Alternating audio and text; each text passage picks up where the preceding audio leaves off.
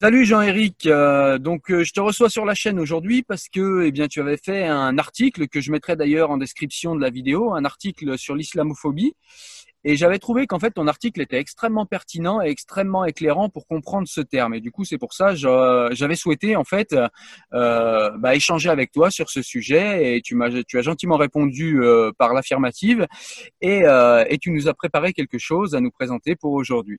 Donc voilà, si je pouvais te laisser te, te présenter avant de commencer et de rentrer dans le vif du sujet. Alors moi, c'est Jean-Éric Yafil. Pour te donner mon parcours, euh, j'ai fait une thèse en sciences en économie, mais je, ça c'est mon passé. Et maintenant, je suis prof en sciences économiques et sociales au lycée. Et euh, je me suis intéressé à la question de, on va dire, des relations entre les différents gens des différentes religions, euh, chrétiens, musulmans, athées. Euh, juifs, etc. D'abord parce que tout le monde s'y intéresse, parce que c'est l'histoire de tout le monde. Et après, en tant, voilà, en tant que citoyen un peu engagé, qui a évidemment, comme chacun, un peu son histoire sur le sujet. Euh, et comme j'aime bien me poser des questions et creuser les, creuser les choses, j'ai essayé de creuser. Et en fait, je sentais qu'il y avait quelque chose qui allait pas et tout a explosé au moment de Charlie Hebdo. Charlie Hebdo, là, c'est vraiment la révélation sur laquelle là, il y avait vraiment un gouffre qui s'était créé entre euh, bah, des gens qui s'étaient, beaucoup de Français qui s'étaient énormément éloignés de la religion au point de ne plus la comprendre. Et de, l'autre côté, euh, des croyants, et notamment des musulmans, mais parfois aussi des chrétiens, qui sont dans une approche de la religion très très dogmatique. Et je vois ou je sais, de par mon expérience personnelle, familiale ou de, des connaissances en histoire, que eh ben, euh, le dogmatisme religieux conduit souvent au, eh ben, euh, au, séparatisme religieux, comme, pour citer le président, c'est-à-dire au repli communautaire. Alors c'est intéressant. Euh, c'est intéressant ce que tu dis, pardonne-moi, je te coupe juste deux secondes. C'est que euh, tu dis quelque chose qu'on dit peu et qui pour moi a vraiment une importance, mais vraiment majeure.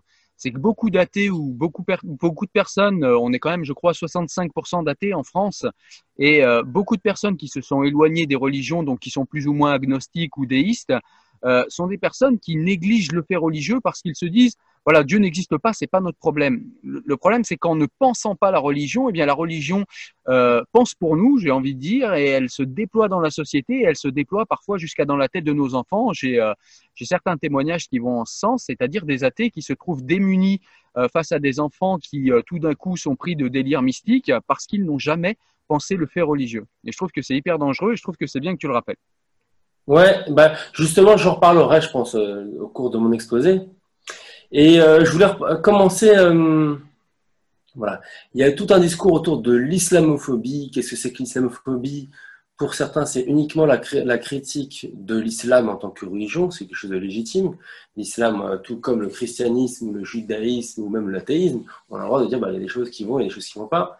Et pour d'autres, au contraire, c'est euh, le rejet, la méfiance, voire le rejet à l'égard de tous les musulmans.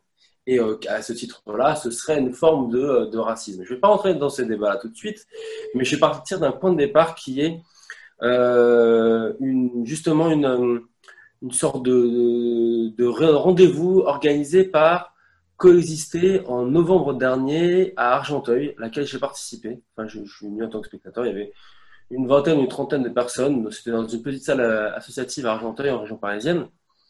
Euh, et dont le sujet, c'était l'islamophobie. Euh, qu'est-ce que c'est que ça? Pourquoi Enfin, voilà. Donc, coexister, juste entre parenthèses, c'est une association qui prétend voilà, être pour l'ouverture religieuse, le dialogue interreligieux, etc. voilà. Voilà, c'est leur prétention. Et donc, au cours de cette réunion, il y avait une vingtaine, une trentaine de personnes qui étaient dans, dans le public. C'est souvent des gens qui venaient du territoire, euh, voilà, des, qui se connaissaient un peu. J'ai l'impression que les gens se connaissaient beaucoup.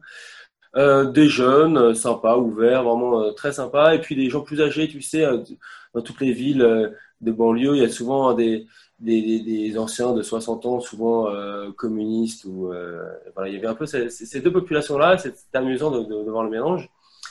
Et il y a une jeune demoiselle qui a fait sa présentation de 15-20 minutes sur sur l'islamophobie. Alors, c'était une jeune demoiselle euh, qui portait le voile, qui était d'origine africaine, très distinguée.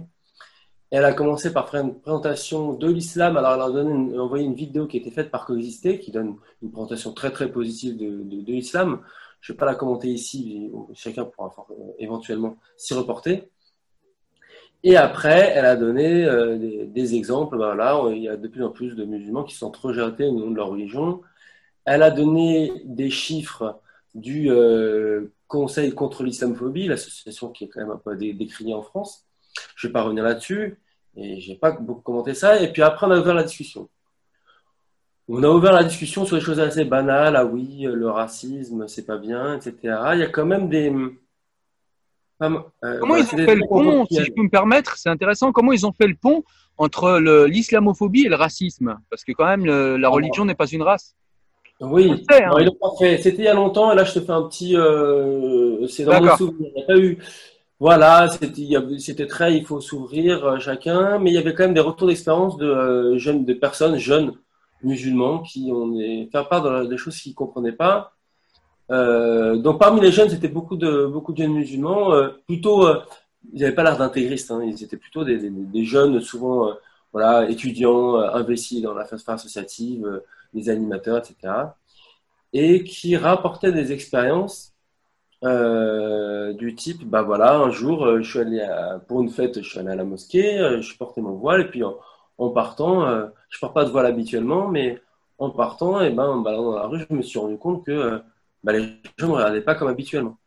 Idem pour celle qui a fait la présentation, qui a commencé à porter le voile, je sais pas, peut-être à 15 ans, j'en sais rien. Et elle m'a dit, du jour au lendemain, quand elle a porté son voile, ses relations avec les voisins, les voisins ont été interrogés, ils n'ont pas compris, mais, mais pourquoi? Elle a ressenti des, formes de rejet.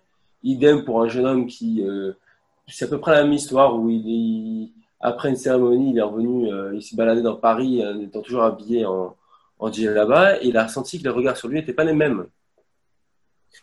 Euh, alors, je sentais que l'atmosphère était très ah c'est pas bien, les gens ils sont intolérants, c'est pas très très joli, etc. Mais moi, je sentais qu'on parlait pas du fond et j'ai pris un peu j'ai pris un peu la question au niveau frontal. Il se trouve que moi, je te donne un peu mon parcours spirituel. Ma mère est catholique pratiquante. Mon père, qui est décédé, était un euh, juif athée. Et donc, j'ai toujours baigné un peu dans ce conflit. Euh, mais c'est un conflit amical, tu vois, parce que ça, c'est jamais été. Euh, c'est pas, un vrai conflit. J'ai toujours été baigné dans, ce dialogue, on va dire, plutôt, avec des petites polémiques plus sur un ton humoristique que vraiment passionnel.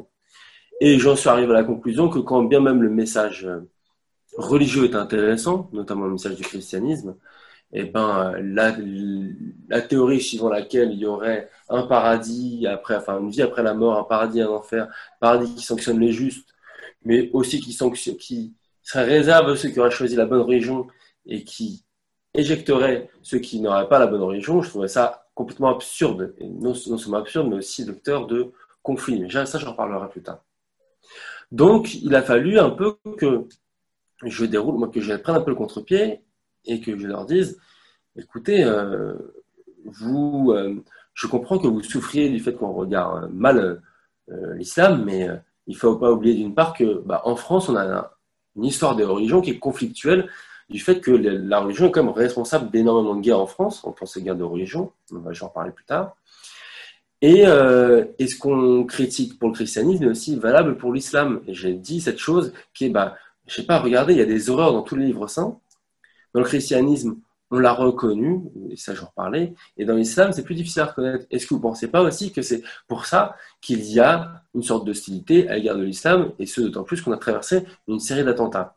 Et là, c'est à ce moment-là que la discussion a commencé à s'animer, euh, que c'était un peu compliqué. Enfin, euh, on est rentré dans un dialogue euh, sincère, mais, mais pas le temps de développer. C'est très complexe et c'est pour ça que j'ai envie de faire cette vidéo pour pouvoir dérouler un peu plus mon discours parce que j'ai ressenti la nécessité de le faire. Il y avait par ailleurs dans cette assemblée une femme d'une quarantaine d'années, femme très distinguée, qui elle-même aussi portait un voile, enfin le voile à la, tu sais, façon moderne, une sorte de petit turban, euh, très classe et qui s'est présenté en disant bah moi ça fait 15 ans que je suis dans le militantisme musulman. Je n'ai pas compris ce que ça voulait dire vraiment. Et qui a été un peu mon interlocutrice principale en disant bah, attention l'interprétation que vous faites de, des passages violents du Coran c'est la même que font les extrémistes ou des arguments comme ça. Bon on va fermer cette parenthèse et je vais rentrer dans le corps du sujet qui est ou plutôt le problème que j'ai réussi à tirer de cette expérience d'un côté, je perçois des jeunes musulmans français, enfin, qui sont musulmans, soit par leur héritage familial, soit par conviction, les deux, ou soit l'un soit l'autre, et qui souffrent réellement, qui se ressentent rejetés parce que musulmans. Et ça, je trouve que c'est, on va dire, une souffrance légitime. Légitime que on se dise, mais mince, pourquoi vous en voulez tant à ma religion? Et de l'autre, je perçois, euh, bah, euh, je suis issu, moi, de cette tradition, euh, on va dire athée, mais avec un, petit passé quand même un peu croyant, un peu un, un, de religion, qui est de dire la religion, c'est chouette, enfin la croyance, la spiritualité, c'est chouette, mais attention, il ne faut pas oublier que c'est aussi vecteur d'énormément de conflits, d'intolérance, de guerre, de, de, de, guerre civile, etc., etc. Et euh, il m'a fallu faire cette synthèse pour essayer d'expliquer pourquoi. Pourquoi, au sein de la France, aujourd'hui, oui, eh ben, euh, il y a une, forme d'hostilité à la l'égard d'expression de l'islam, soit de l'islam en général, soit de forme d'expression de l'islam, euh, et que ça ne veut pas dire qu'on a envie d'être hostile à l'égard des musulmans. Au contraire, il y a un vrai désir de fraternisation avec des gens, avec des voisins, de toute quelle, soit, quelle que soit leur origine, mais il y a une méfiance à l'égard de leur religion, que ce soit le christianisme et plus particulièrement aujourd'hui l'islam. C'était ça au point de départ, et d'ailleurs ça s'exprime très bien par le fait que les personnes qui témoignaient me disaient au début, euh, mes voisins, quand ils me voyaient sans voile, tout se passait bien, j'avais des très très bonnes relations avec eux. Et du jour où j'ai porté le voile, c'était très bizarre, il y a eu une relation bizarre. Donc on comprend bien que c'est pas un racisme, et c'est pas une volonté de fermeture à l'égard de l'autre, non, c'est euh, une, volonté, une vraie volonté de fraterniser, pour utiliser un terme républicain, mais euh, des interrogations à l'égard du rapport à la religion.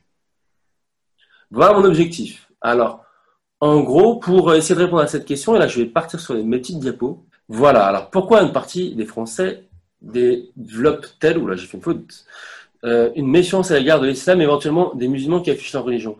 J'ai fait un petit plan, j'ai essayé d'être méthodique. D'abord, en premier lieu, je vais essayer de comprendre le rapport des Français à la religion avant même que se pose la question de l'islam c'est-à-dire avant qu'il y ait vraiment une forte présence de musulmans en France, ou, ou alors quand, euh, dans les années 70, ou même la question de la, présence des musulmans ne posait pas vraiment question, parce que les musulmans avaient aussi eux-mêmes un rapport assez distancié à l'égard de la religion. C'est ça, je pense qu'il y a aussi, euh, je vais dire ça en préambule, et puis après je te laisserai développer, mais je pense qu'il y a, il y a une dialectique entre euh, une, une religiosité qui, qui, qui, qui, qui est devenue, euh, comment dire, euh, qui est devenue euh, offensive avec l'arrivée des frérots, des frères musulmans, et puis et puis ce rejet, ce rejet de l'expression religieuse des Français que tu vas nous expliquer aujourd'hui. Je pense qu'il y a une dialectique entre les deux en fait. Ouais, parce que ça, ça n'existait pas ça dans les années 70. Il n'y avait pas de méfiance à l'égard de l'islam. Tout à fait. Et donc la première question, c'est d'abord comprendre le rapport des Français à, la, religion. comment il s'est construit depuis les guerres de religion, ça va être mon point de départ. Et après, bah, quelle image se font à partir de là les Français de l'islam? Et quelle image leur renvoie certains musulmans avec leur discours aussi? Alors, ma première partie, on va partir de la guerre de religion. Je t'ai mis un petit, euh, petite image, ça, de la Saint-Barthélemy, le massacre de Saint-Barthélemy, 1572. Euh, selon les, historiens, à peu près 10 000 à 30 000 morts, et des morts massacrés au couteau et avec, enfin, c'était l'horreur à côté de Daesh, j'ai envie de te dire que c'est de la gnognotte, hein, que les gens se, massacraient les uns les autres au couteau et pas, à l'arme, quoi, pas au fusil. Euh, il faut revenir un peu sur euh, l'émergence de la réforme. On a vraiment une Europe très euh, totalement catholique avec une domination du pape. Et puis apparaît l'écriture et apparaît un, prêtre ou un, enfin un moine, Luther en 1519, si je dis pas de bêtises, ou 1512, qui propose ses premières thèses et qui rejette le pouvoir du Vatican sur la religion chrétienne, en disant qu'il détourne beaucoup de choses, euh, qu'il y a un mélange. Euh, enfin voilà, par exemple, que le financement de l'Église lui-même est discuté parce que euh, le Vatican dit bah, si vous donnez de l'argent à l'Église, si vous versez ce qu'on appelle des, des indulgences, vous irez au paradis. Donc vous pouvez acheter des, droits, des passe-droits pour le paradis. et ça leur permettait à Vatican de financer bah, des, cathédrales, etc. Alors, cette religion réformée, donc Luther se fait très vite rejeter et même euh, euh, excommunié par le Vatican. Euh, il propose ses thèses et sa, thèse commence à émerger de partout en Europe, y compris en France, où il y a de plus en plus de, protestants qui émergent jusqu'au point, on a sous François Ier, jusqu'au point qu'il y ait il y a l'affaire des placards en 1524, si je ne dis pas de bêtises, où dans énormément de, lieux à Paris, sur, des cathédrales, sur des églises et qui sont pleins de lieux de pouvoir, il y a des placards, c'est les affiches qui rejettent le pouvoir du, Vatican sur l'Église et qui demandent aux, chrétiens de se rebeller contre le Vatican et contre une certaine forme de pouvoir, qui sont affichées de nuit. C'est une sorte d'opération voilà, de nuit. Et il y en a y compris une qui est affichée sur la porte même de la chambre de François Ier dans un de ses châteaux. Je ne sais plus lequel. Donc c'est pour te montrer à quel point cette nouvelle thèse qui rejette le pouvoir hein, catholique euh, se développe à toute allure dans l'Europe. En fait, ce qu'il faut dire, c'est que cette thèse, c'est une sorte d'opposition euh, euh, politique qui a émergé. À une époque où on règne au nom, du, au nom de Dieu, on est dans des théocraties finalement, et donc toute, toute on va dire, toute dérive religieuse est aussi une dérive politique et éventuellement inversement. Et donc, petit à petit, comment va répondre euh, l'Église? Eh ben, Elle va dire, voilà, ces protestants, ce sont des, démons, ils, euh, ils, euh, rejettent l'alliance qu'on a avec Dieu, donc ce sont des, c'est le diable, il faut les rejeter, ils vont aller en enfer, etc. Tout un discours qui consiste à diaboliser ceux qui ont une approche différente de la religion. Et on comprend parce que la question qui se pose, c'est pas uniquement une question de religion, mais une question de pouvoir dans un contexte où religion et pouvoir sont intrinsèquement liés. Donc, il y a des multitudes de petites guerres de religion qui ont, lieu en France. Pas seulement en France, hein, c'est en Allemagne, aussi partout, euh, avec des, des, massacres euh, notamment en Allemagne. Mais en France, c'est plein de petits conflits entre les catholiques et les protestants. Il faut savoir que les protestants atteignent jusqu'à 10% euh, de la population française à, au, milieu, du XVIe siècle, si je dis pas de bêtises. Et comment ça se passe? Ils ont leurs églises qui sont différenciées, ils ont euh, des prêtres euh, différenciés, des moines, comment ça fonctionne? Bah, C'est une très bonne question que tu poses, c'est-à-dire que quand on développe une spiritualité différente à cet âge-là, où la religion c'est le pouvoir politique, c'est ce qui crée du, voilà, c'est ce qui c'est ce qui crée une communauté eh ben, euh, il y a des églises différentes qui se créent. Il y a des églises, euh, voilà, des, temples protestants qui se, qui se développent par ailleurs. Ils ont leur propre ville. Parfois, ils ont le pouvoir dans certaines villes. Euh, donc, il y a des villes qui deviennent totalement protestantes. Et donc, il y a des enjeux qui sont, bah, qui va éduquer les enfants, parce qu'il y a quand même déjà des écoles, même si c'est pas encore l'école publique. Est-ce que ce sont les catholiques ou les protestants qui vont élever les, les, les enfants? Donc, il y a des enjeux très politiques qui se jouent, des concurrences et les mariages, comment ils se font? Donc, on voit bien qu'il y a des communautés différentes qui se jouent avec des, euh, institutions politiques qui sont étiquetées. Lui, il est catholique, lui, il est protestant. Un éclatement que l'on retrouve et se pose la question de la coexistence religieuse comme elle se pose dans plein de, pays, y compris actuellement au Liban, enfin depuis toujours. Euh, on trouve des parallèles euh, assez saisissants. Donc, comme le roi perçoit, le, pouvoir perçoit, et, le pouvoir, c'est un peu compliqué parce que le pouvoir politique, il se dit, il faut qu'on règne, on est le roi de tous, des catholiques et des protestants. Donc les pouvoirs ne vont pas forcément imposer la religion catholique. Ils ont parfois un petit peu de tolérance à leur égard. Mais pas toujours, parce qu'ils sentent aussi que ça peut être un contre-pouvoir. Donc ils essayent un peu de concilier en disant, tous, ces gens-là sont des Français, euh, on va donner un petit peu de tolérance aux protestants, mais pas trop, euh, et il y a une ligue, qui s'appelle la Ligue catholique, qui eux au contraire sont la Ligue de l'intolérance. Ils veulent que les massacrer les protestants ou les obliger à se convertir, à se reconvertir au catholicisme. Il faut savoir que les protestants, eux non plus, n'étaient pas des anges. Hein. Ils pratiquaient par exemple ce qu'on appelle l'iconoclasme, c'est-à-dire que comme un peu les protestants, un peu comme les, juifs ou les musulmans, refusent la, représentation de Dieu, et ben ils cassaient des, icônes dans les églises. Donc ça créait des, euh, tu te rends compte que casser une, icône dans une église, bah, c'est un peu comme caricaturer le prophète en islam, ça donne envie de, massacrer les adversaires. On pense que que on va le diaboliser très vite.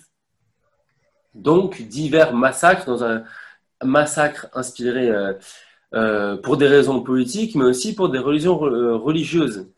ce que disent certains historiens que je citerai plus tard, c'est-à-dire que les catholiques, quand ils massacrent un protestant, ils ont vraiment l'impression d'être l'arme de Dieu. Ils se disent, je euh, massacre les protestants qui euh, brisent l'alliance avec, euh, Dieu et donc je massacre un diable. Je suis un, guerrier de Dieu. Il faut savoir un truc, c'est que le massacre de Saint-Barthélemy n'a pas été commandé par le roi. Au contraire, le massacre de Saint-Barthélemy, donc c'est comme dans un, contexte de concurrence entre certains princes, mais ce sont les catholiques qui, quasi spontanément, même si c'est un peu sous, ils ont été très fanatisés par des prêtres et euh, par des prêtres, ce sont les catholiques qui décident spontanément de massacrer des protestants alors que le roi ne voulait pas. on voit que le, massacre échappe au pouvoir politique. Ouais. Et ça, c'est intéressant. Donc, voir comment des, c'est pas des militaires euh, au service du roi qui vont massacrer les protestants, ce sont les catholiques fanatisés. Donc, il faut voir comment, tout d'un coup, des gens fanatisés massacrent et idéologisés non pas par le pouvoir politique, mais purement par la religion. Ouais. Alors, petit à petit, euh, le pouvoir cherche des conciliations, mais n'y arrive pas. Par exemple, il y a le roi Henri III, qui, Henri IV, qui cherchait des conciliations avec euh, les protestants et qui se fait tuer par Jacques Clément, un extrémiste, un prêtre extrémiste catholique. Il le tue pourquoi? Parce qu'il estime qu'il trahit Dieu en ne vous n'étant pas si sévère avec les protestants. Avec plein de. Enfin, on arrive à, à finalement des conciliations, je te ferai pas l'histoire parce que je la maîtrise pas si bien que ça. Mais finalement, Henri IV arrive au pouvoir, il est protestant, mais il se convertit au catholicisme pour devenir roi de France.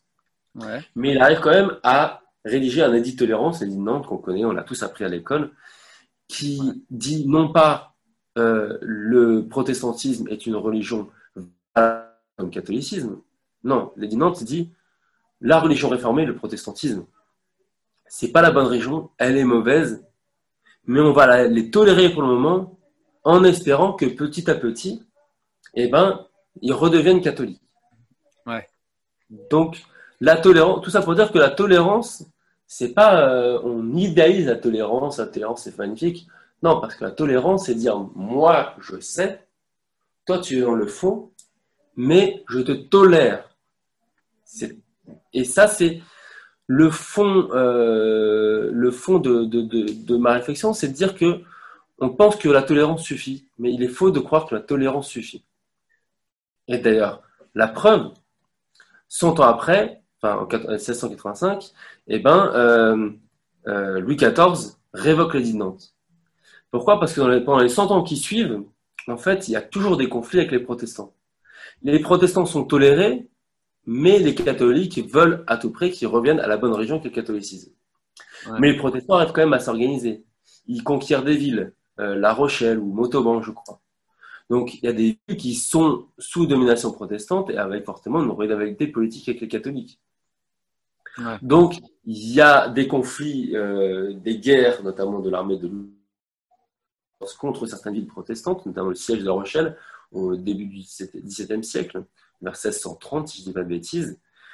Euh, donc on voit bien que la tolérance, elle n'est pas totale. À un moment, on ne peut pas accepter que les protestants aient leur armée, on ne peut pas accepter que les protestants aient euh, leurs institutions. Il faut quand même que les institutions soient communes au, royaume de France à cette époque-là. Sinon, le royaume n'est plus un pays. Euh, voilà.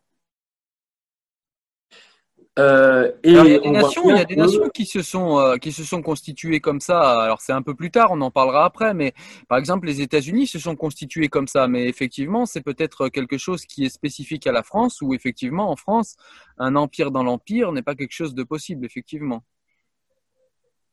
Ah oui, euh, bah, on, peut faire aussi un verre de taux par l'Allemagne. L'Allemagne aussi.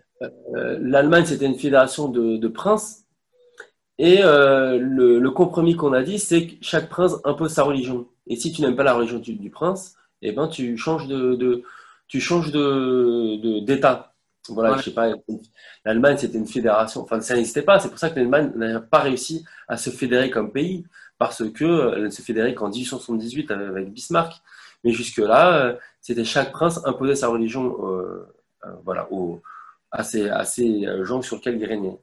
Ouais, j'insiste. Pardonne-moi, j'insiste sur ce point. C'est parce que je pense, c'est parce que je pense que c'est une spécificité française justement d'avoir euh, une vision un petit peu jacobine du pays et, euh, et, et d'avoir un, un, État central très fort. Et c'est ce qui fait qu'on a du mal justement à avoir des euh, des, euh, des contre-pouvoirs ou des ou des petites sociétés dans la société qui s'organisent. C'est toujours quelque chose de très difficile en France, j'ai l'impression.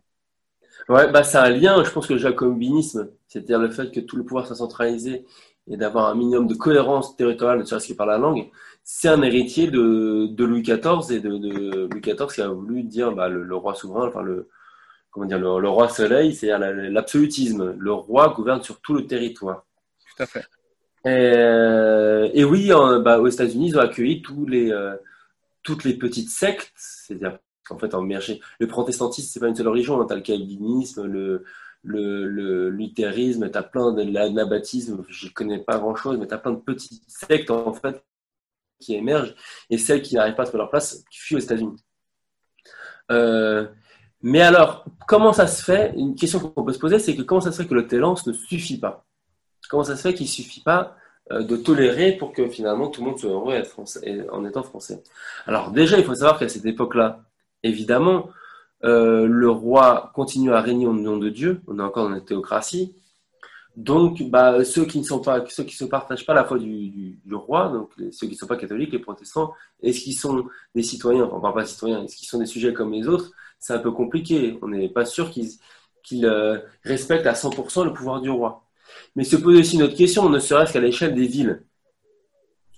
Une famille protestante et une famille catholique peuvent-elles s'allier?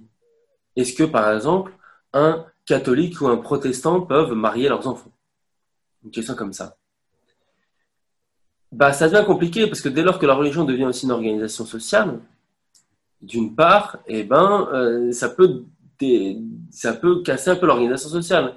Les élites qui sont euh, protestants, enfin, les, les prêtres, qu'ils vont mettre dans une église catholique ou une église protestante?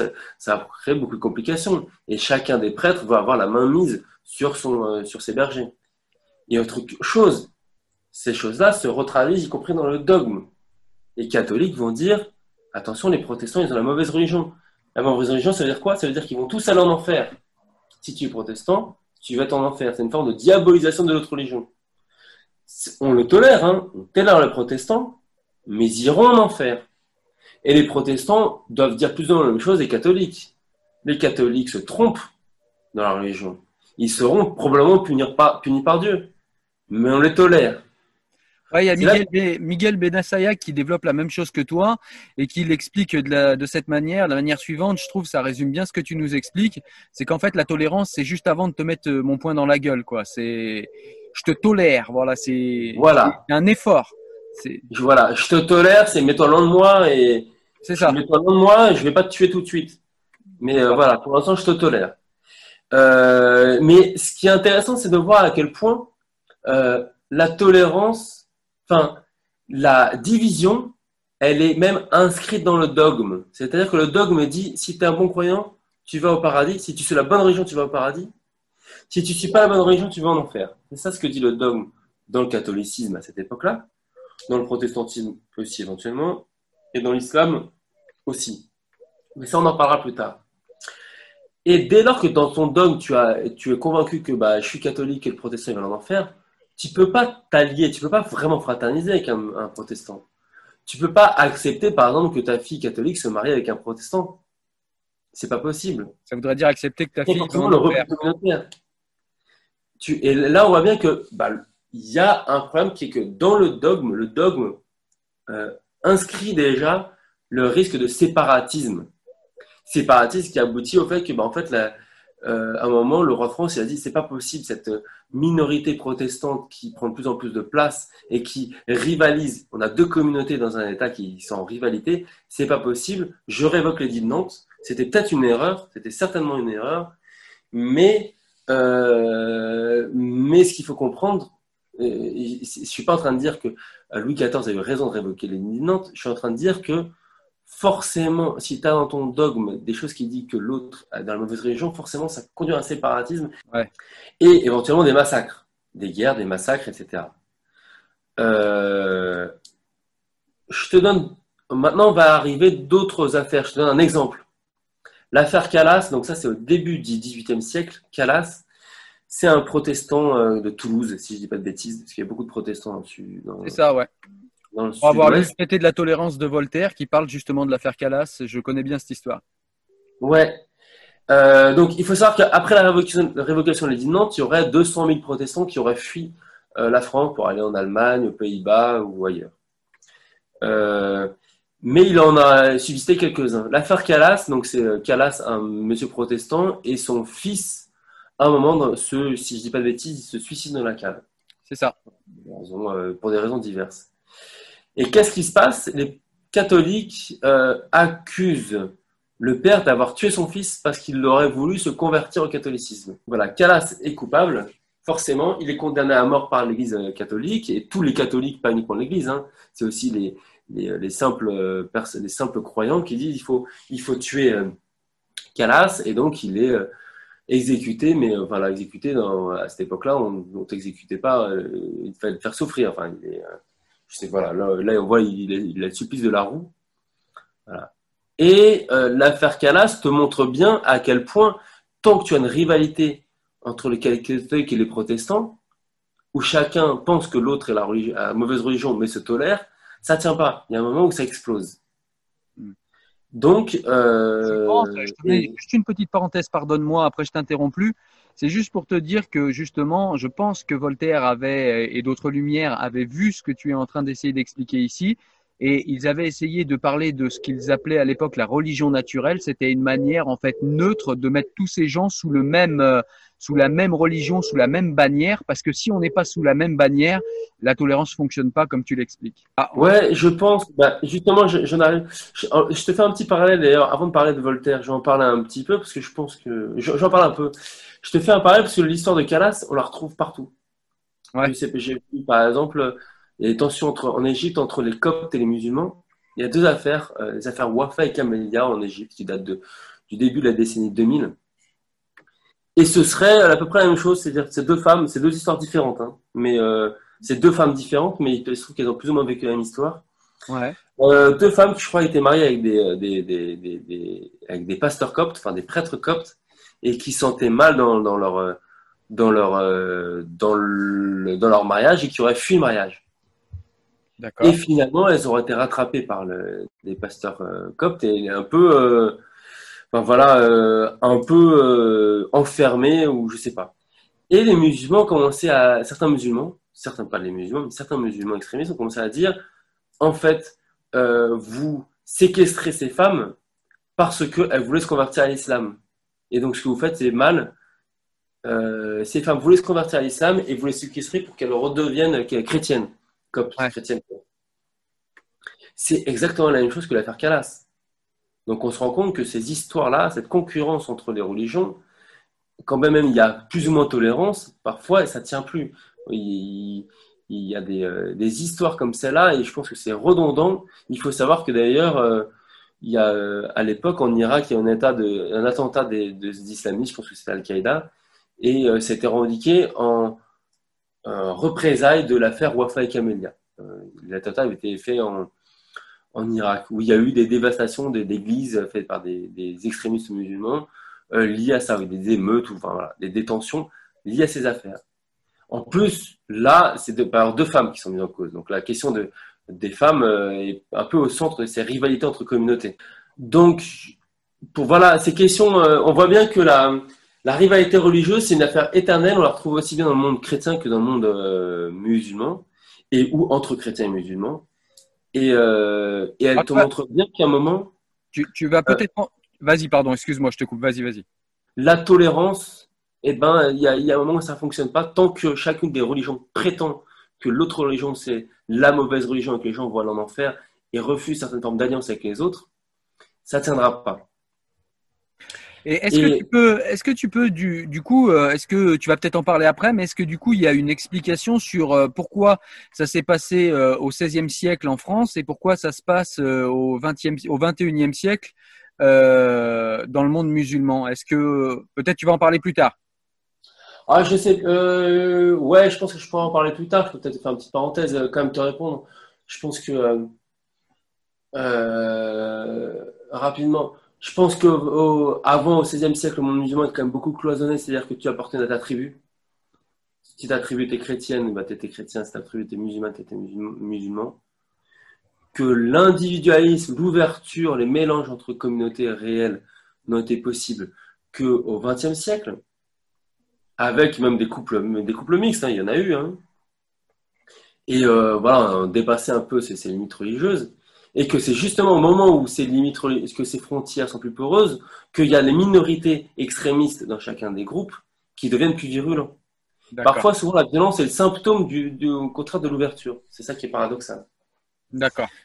Et je pense d'ailleurs que c'est la même chose qui se passe aujourd'hui. On, on, monte du doigt les, les, fondamentalistes musulmans au même moment où il y a énormément de mélange entre chrétiens et musulmans par ailleurs, euh, même de couples mixtes, et c'est l'un et l'un symptôme de l'autre.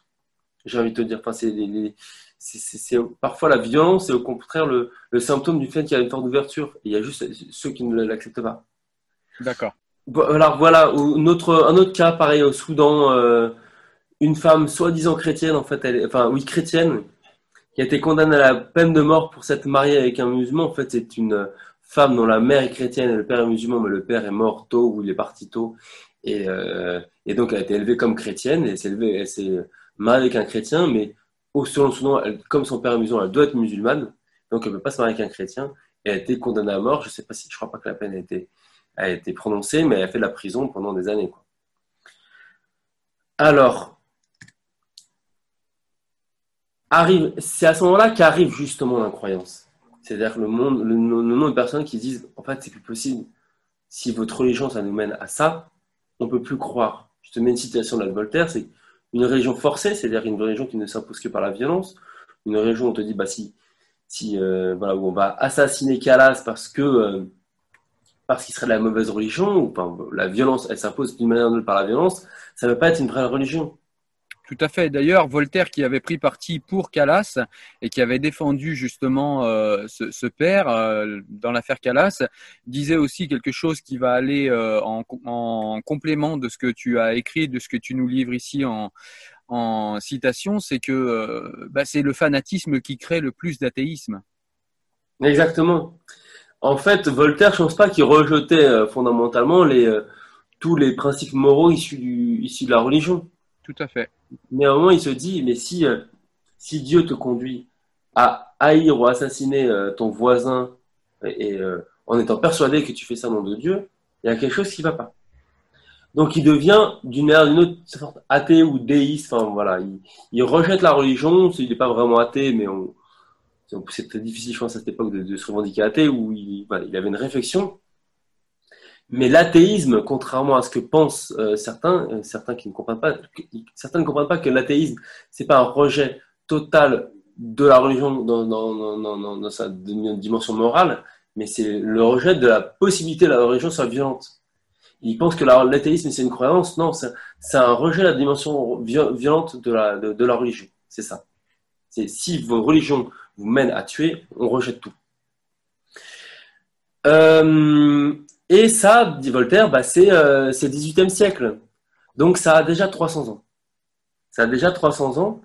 Et il y en a eu 300 ans depuis, ou 250 ans depuis, de coexistence en France, coexistence même plus, de mélange entre des catholiques, des protestants, des juifs et des athées qui ont dialogué, qui ont dialogué et qui, euh, petit à petit, se sont mélangés il y a eu de plus en plus de discours critiques sur la religion, et euh, qui, euh, et qui euh, ont essayé de trouver, ont, débattu, ont essayé de trouver un, terrain d'entente.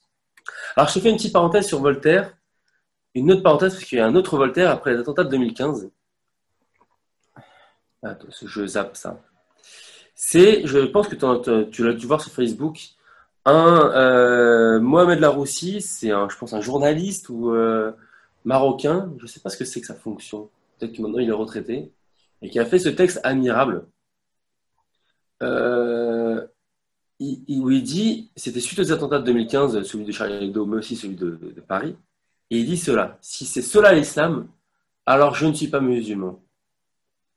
Je, voulais, je, laisse lire un peu chacun. Euh, voilà, je, vais, je vais comme lire le texte. Si je suis peut-être fou, mais je vais le dire et je m'en fous. Depuis que je suis né, on m'a toujours dit que je suis musulman, que les Marocains sont tous musulmans, que les Arabes sont tous musulmans, que l'islam c'est la dernière et la meilleure des religions, et que Allah nous a choisis, nous les privilégiés, pour aller au paradis, et exclut tous les autres qui, eux, vont aller en enfer. Je suis peut-être fou, mais je veux le dire et je m'en fous. Euh, si je dois me retrouver avec des imbéciles, tous ces nuls, tous ces assassins qui tuent de sang-froid, des êtres humains comme eux, mais qui ont eu la même chance, la malchance de ne pas être comme eux, des musulmans, des vrais musulmans comme ils le disent, eh bien, je ne veux pas de ce paradis, je ne veux pas être musulman.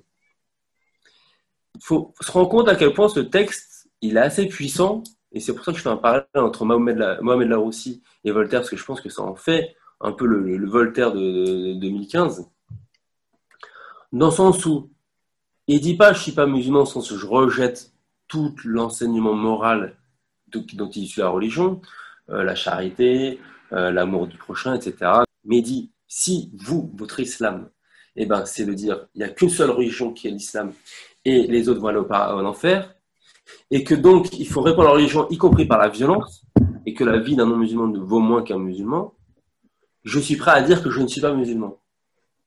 Tu te rends compte de la puissance du truc? On sait aujourd'hui qu'en islam, dire je ne suis pas musulman alors qu'on. Enfin, renier l'islam, faire acte, d'apostasie, c'est potentiellement euh, de la peine de mort pour certains juristes musulmans. Et d'ailleurs, c'est quasiment écrit dans le Coran. Tout à fait. Ouais, ben, ça va dans le sens de, et tu as raison de faire le parallèle avec Voltaire, ça va dans le sens justement du fanatisme qui crée de l'athéisme. C'est exactement ça. C'est dans ce sens-là que le disait Voltaire. Ouais, et ben, euh, et donc la, puissance de son, texte est quand même, je trouve, assez forte. Il a été un peu partagé, pas tant que ça. Je ne l'ai pas mis en entier, mais on le retrouve assez facilement.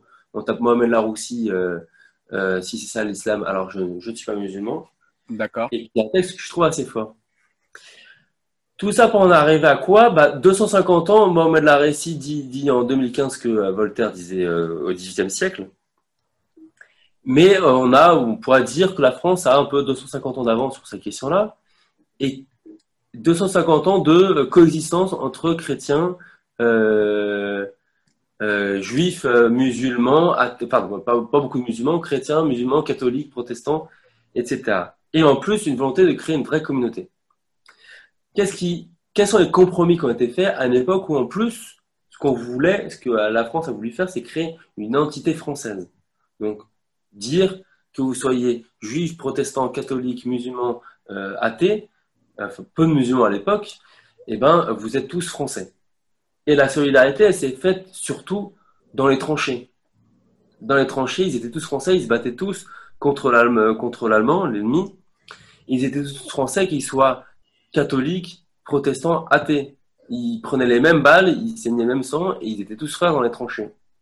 Donc on peut imaginer que euh, suite à il y a une vraie fraternisation, une sorte d'alliance sacrée à ce moment-là, et euh, des gens qui ont dû parler évidemment de leur rapport à la, religion dans ces moments-là, et des athées qui ont dit bah qui ont dit à leurs frères catholiques bah je respecte ta croyance, je respecte ta voilà, mais ne va pas dire que moi je veux que je vais aller en enfer parce que je crois pas. Et des, catholiques à l'inverse ont dit bah t'es mon frère d'armes et donc tu, voilà tu, tu es, dans la même mer que moi, tu prends la même balle, on est solidaires euh, dans les tranchées. Donc, je peux pas imaginer que mon Dieu va t'envoyer en enfer euh, parce que tu crois pas en Dieu, alors que, alors que sur, le, sur le front, on est, on est ensemble. Quoi. Donc, euh, comment s'est créé ce compromis, notamment dans les tranchées? Et qu'est-ce qui, qu'est-ce qui fait que le rapport à la religion dans lequel j'ai grandi, moi, il est si distancé Je te donne quelques données. Ça, c'est un sondage euh, de voilà, de Wing Gallop. Euh, sondage fait en 2012. En 2012, parmi tous les Français, eh ben, 37% euh, se déclarent religieux, c'est-à-dire croyants et suivants de religion. 34% se déclarent non religieux. Non religieux, c'est un peu ce que, ben voilà, la version Voltaire, on ne sait pas si on est croyant ou pas. On se dit qu'il y a peut-être quelque chose, mais on n'a pas envie de s'inscrire dans un dogme, surtout si ce dogme nous dit, eh ben, toi tu vas dans le paradis, toi tu vas en enfer. Et enfin, 29% qui se déclarent athées convaincus. Il y a eu plein d'autres sondages en même sens, qui donnent à peu près les, mêmes données. Donc ça, c'est pour te dire, bah voilà, la France, en 2012, elle est très, très, elle était largement sortie de la religion, dans le sens où, évidemment, il y avait encore des gens croyants, mais une majorité de gens qui se déclarent euh, non croyants ou sortant de la religion. C'est-à-dire qu'ils croient un peu, mais il y a des choses qu'ils ne peuvent pas accepter. Il y a des choses de la religion qu'ils ne peuvent pas accepter. Comment s'est construit chez eux leur rapport à la religion? Alors, d'abord, la religion elle-même a dû évoluer dans son dogme. Il y a eu le Concile de Vatican II dans en 1962-65, je n'ai pas mis les dates, enfin ça a pris plusieurs années, de 62-65, l'Église, le Vatican, s'est rendu compte que son discours suivant lequel seule sa croyance menait au salut n'était plus tenable. elle était prise de tous les côtés. D'abord, il y avait euh, de plus en plus les protestants qui leur disaient bah, Regardez, vous n'allez pas nous dire que nous, on est en enfer. Les juifs aussi qui disaient Vous n'allez pas nous dire que nous, on va aller en enfer selon vous. D'autant plus que vous avez un peu de culpabilité euh, après euh, le génocide, puisqu'il quand même. Le Vatican n'a pas été très très actif pour lutter contre, contre Hitler. Et de l'autre côté, des, athées qui de plus en plus disaient arrêtez de nous, vous baliver de, votre religion qui disent que nous, si on croit en Dieu, on va en enfer. Donc, le Vatican commence à évoluer et commence à dire bah, il y a diverses formes de spiritualité et le catholicisme n'est pas forcément le seul et l'unique. Et ça sous-entend en fait aussi que bah, il est faux de croire que euh, celui qui ne suit pas le dogme catholique va aller en enfer. Donc on voit l'ouverture, on voit le dogme, comment il évolue et il évolue de façon incroyable. C'est quelque chose qui n'aurait pas été imaginable au XVIe siècle? Il n'a pas été imaginable qu'un pape puisse dire bah non, au paradis, il n'y aura pas que les catholiques qui iront au paradis. Euh, donc le dogme évolue et ce dogme il rend possible plein de choses, notamment bah, des mariages interreligieux comme euh, celui de mes parents. pour te faire une petite parenthèse, ma mère catholique, catholique croyante et pratiquante, mon père était juif et athée, mais il s'est même intéressé au christianisme. Il a lu la Bible et ils sont mariés à l'église. C'est-à-dire que mon père, il, il a beau être athée, il a rejeté beaucoup de choses. Il dit non, mais c'est quand même si important pour, pour ma femme, j'ai envie de, m'intéresser à la religion. Il a lu même la Bible. Donc, il y avait un rapport à la religion qui, qui s'est construit, qui s'est un peu pacifié. Dès lors que, le, dès lors que de un, euh, on cessait de vouloir à tout prix euh, convertir l'autre et qu'on cessait de croire que l'autre eh ben, allait en, en enfer s'il ne suivait pas la bonne religion, le rapport à la religion était beaucoup plus apaisé. Ce qui fait que, tu vois, moi, quand j'étais jeune, j'étais scout, les scouts, euh, de France. C'est pas les scouts intégristes, c'est les scouts de France. Et chez les scouts de France, tu avais des gens qui croyaient en Dieu et des gens qui croyaient pas en Dieu. Et on allait à l'église et on se disait, ouais, euh, tu crois, tu crois pas. L'important, il y a quand même un message qui est sympa derrière tout ça. Mais, mais évidemment, il y a plein de trucs qu'on rejette. Et puis, on est d'accord que bah, les, les, musulmans, c'est pareil, les juifs, c'est pareil. Et même les athées, il y a des trucs c'est pareil. Il y a euh, Chantal Delsol, je suis en train de lire son livre, si je peux, euh, pour aller dans ton sens et pour argumenter dans ton sens, qui dit exactement ça, qui dit qu'on est dans une société euh, qui refuse de se rappeler qu'elle est catholique parce qu'elle a abandonné les rites et la religion catholique, mais elle en a gardé la morale. Et c'est un petit peu ça, c'est-à-dire qu'on a l'impression que bah, chez les scouts, l'histoire que tu nous racontes, c'est que bien c'est terminé de croire que si tu fais pas tous les rites et si tu fais pas toutes les prières et tout comme il faut, tu vas aller en enfer. Mais par contre, on garde quand même le système moral euh, de la religion, que la religion proposait. Quoi. Ouais, je crois que c'est ouais, vrai, je crois que c'est tout à fait ça. On a forcément une empreinte euh, chrétienne, judéo-chrétienne, euh, mais on a rejeté des éléments du dogme. Et là, il est ce truc-là, il est fondamental. C'est-à-dire qu'on a réussi à rejeter des, éléments du dogme, et y compris le Vatican lui-même a réussi à rejeter ça. ce qui fait que, bah voilà, je te mets une petite image qui est assez amusante, c'est voilà, un Michel Polnareff qui va chanter On ira tous au paradis, c'est à chaque personne. On a des mages inter, euh, interreligieux avec des athées, et c'est à chaque personne. Il y a une vraie ouverture qui se fait là. Euh, et je te mets un peu de, du Amin Mahalouf parce que il y a Amin Mahalouf comme Abdenour Bidar retraduisent assez bien ces idées-là. Alors, il y a cette première phrase qu'il a dans Naufrage des civilisations. Donc, Ami Mahalouf, pour se rappeler, c'est un écrivain euh, libanais français de l'Académie française qui a grandi au Liban et qui, euh, il le dit très bien, dans sa jeunesse, il y avait une vraie ambition de faire tomber toutes les frontières, notamment religieuses, entre toutes les communautés euh, du Liban, chrétiens, maronites, musulmans chiites, sunnites. Il y avait encore des juifs aussi à cette époque-là au Liban. Et, malheureusement, ça. Ça a échoué. Et il dit, bah voilà, le monde aujourd'hui est rempli de faux,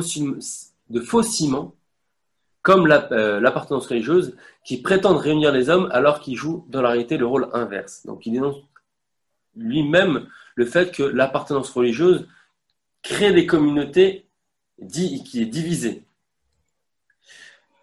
profite juste de, du petit changement entre diaporamas pour dire que j'ai chroniqué et lu ces deux livres et que je mettrai les liens en description pour ceux qui veulent aller plus loin parce que tu as raison, ce sont des livres très intéressants sur le sujet. Ouais.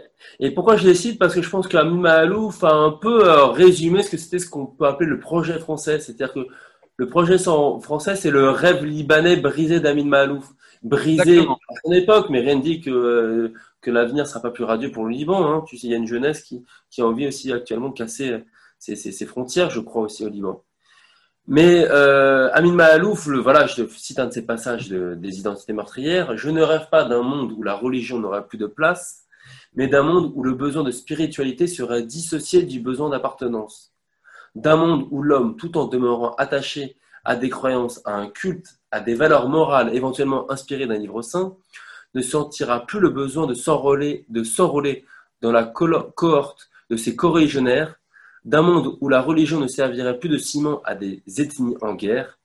Séparer l'Église de l'État ne suffit plus, tout aussi important serait de séparer le religieux de l'identitaire.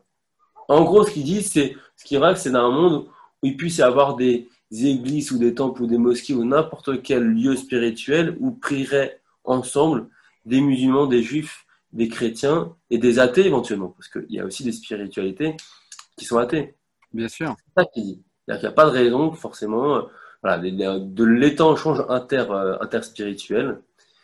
Et ce projet-là, il est un peu continué aussi par euh, par euh, Abdenor Bidar, qui, dans son plaidoyer pour la fraternité, écrit juste après les attentats de 2015, dit à peu près la même chose. Il dit Ne sommes pas seulement citoyens, mais frères. Le temps est venu de compléter la politesse et la civilité par la fraternité, de devenir un pays où les hommes ne se contentent pas de coexister, ce mot de coexistence que j'entends partout aujourd'hui, alors qu'il est si faible et si froid, puisqu'il signifie seulement vivre les uns à côté des autres.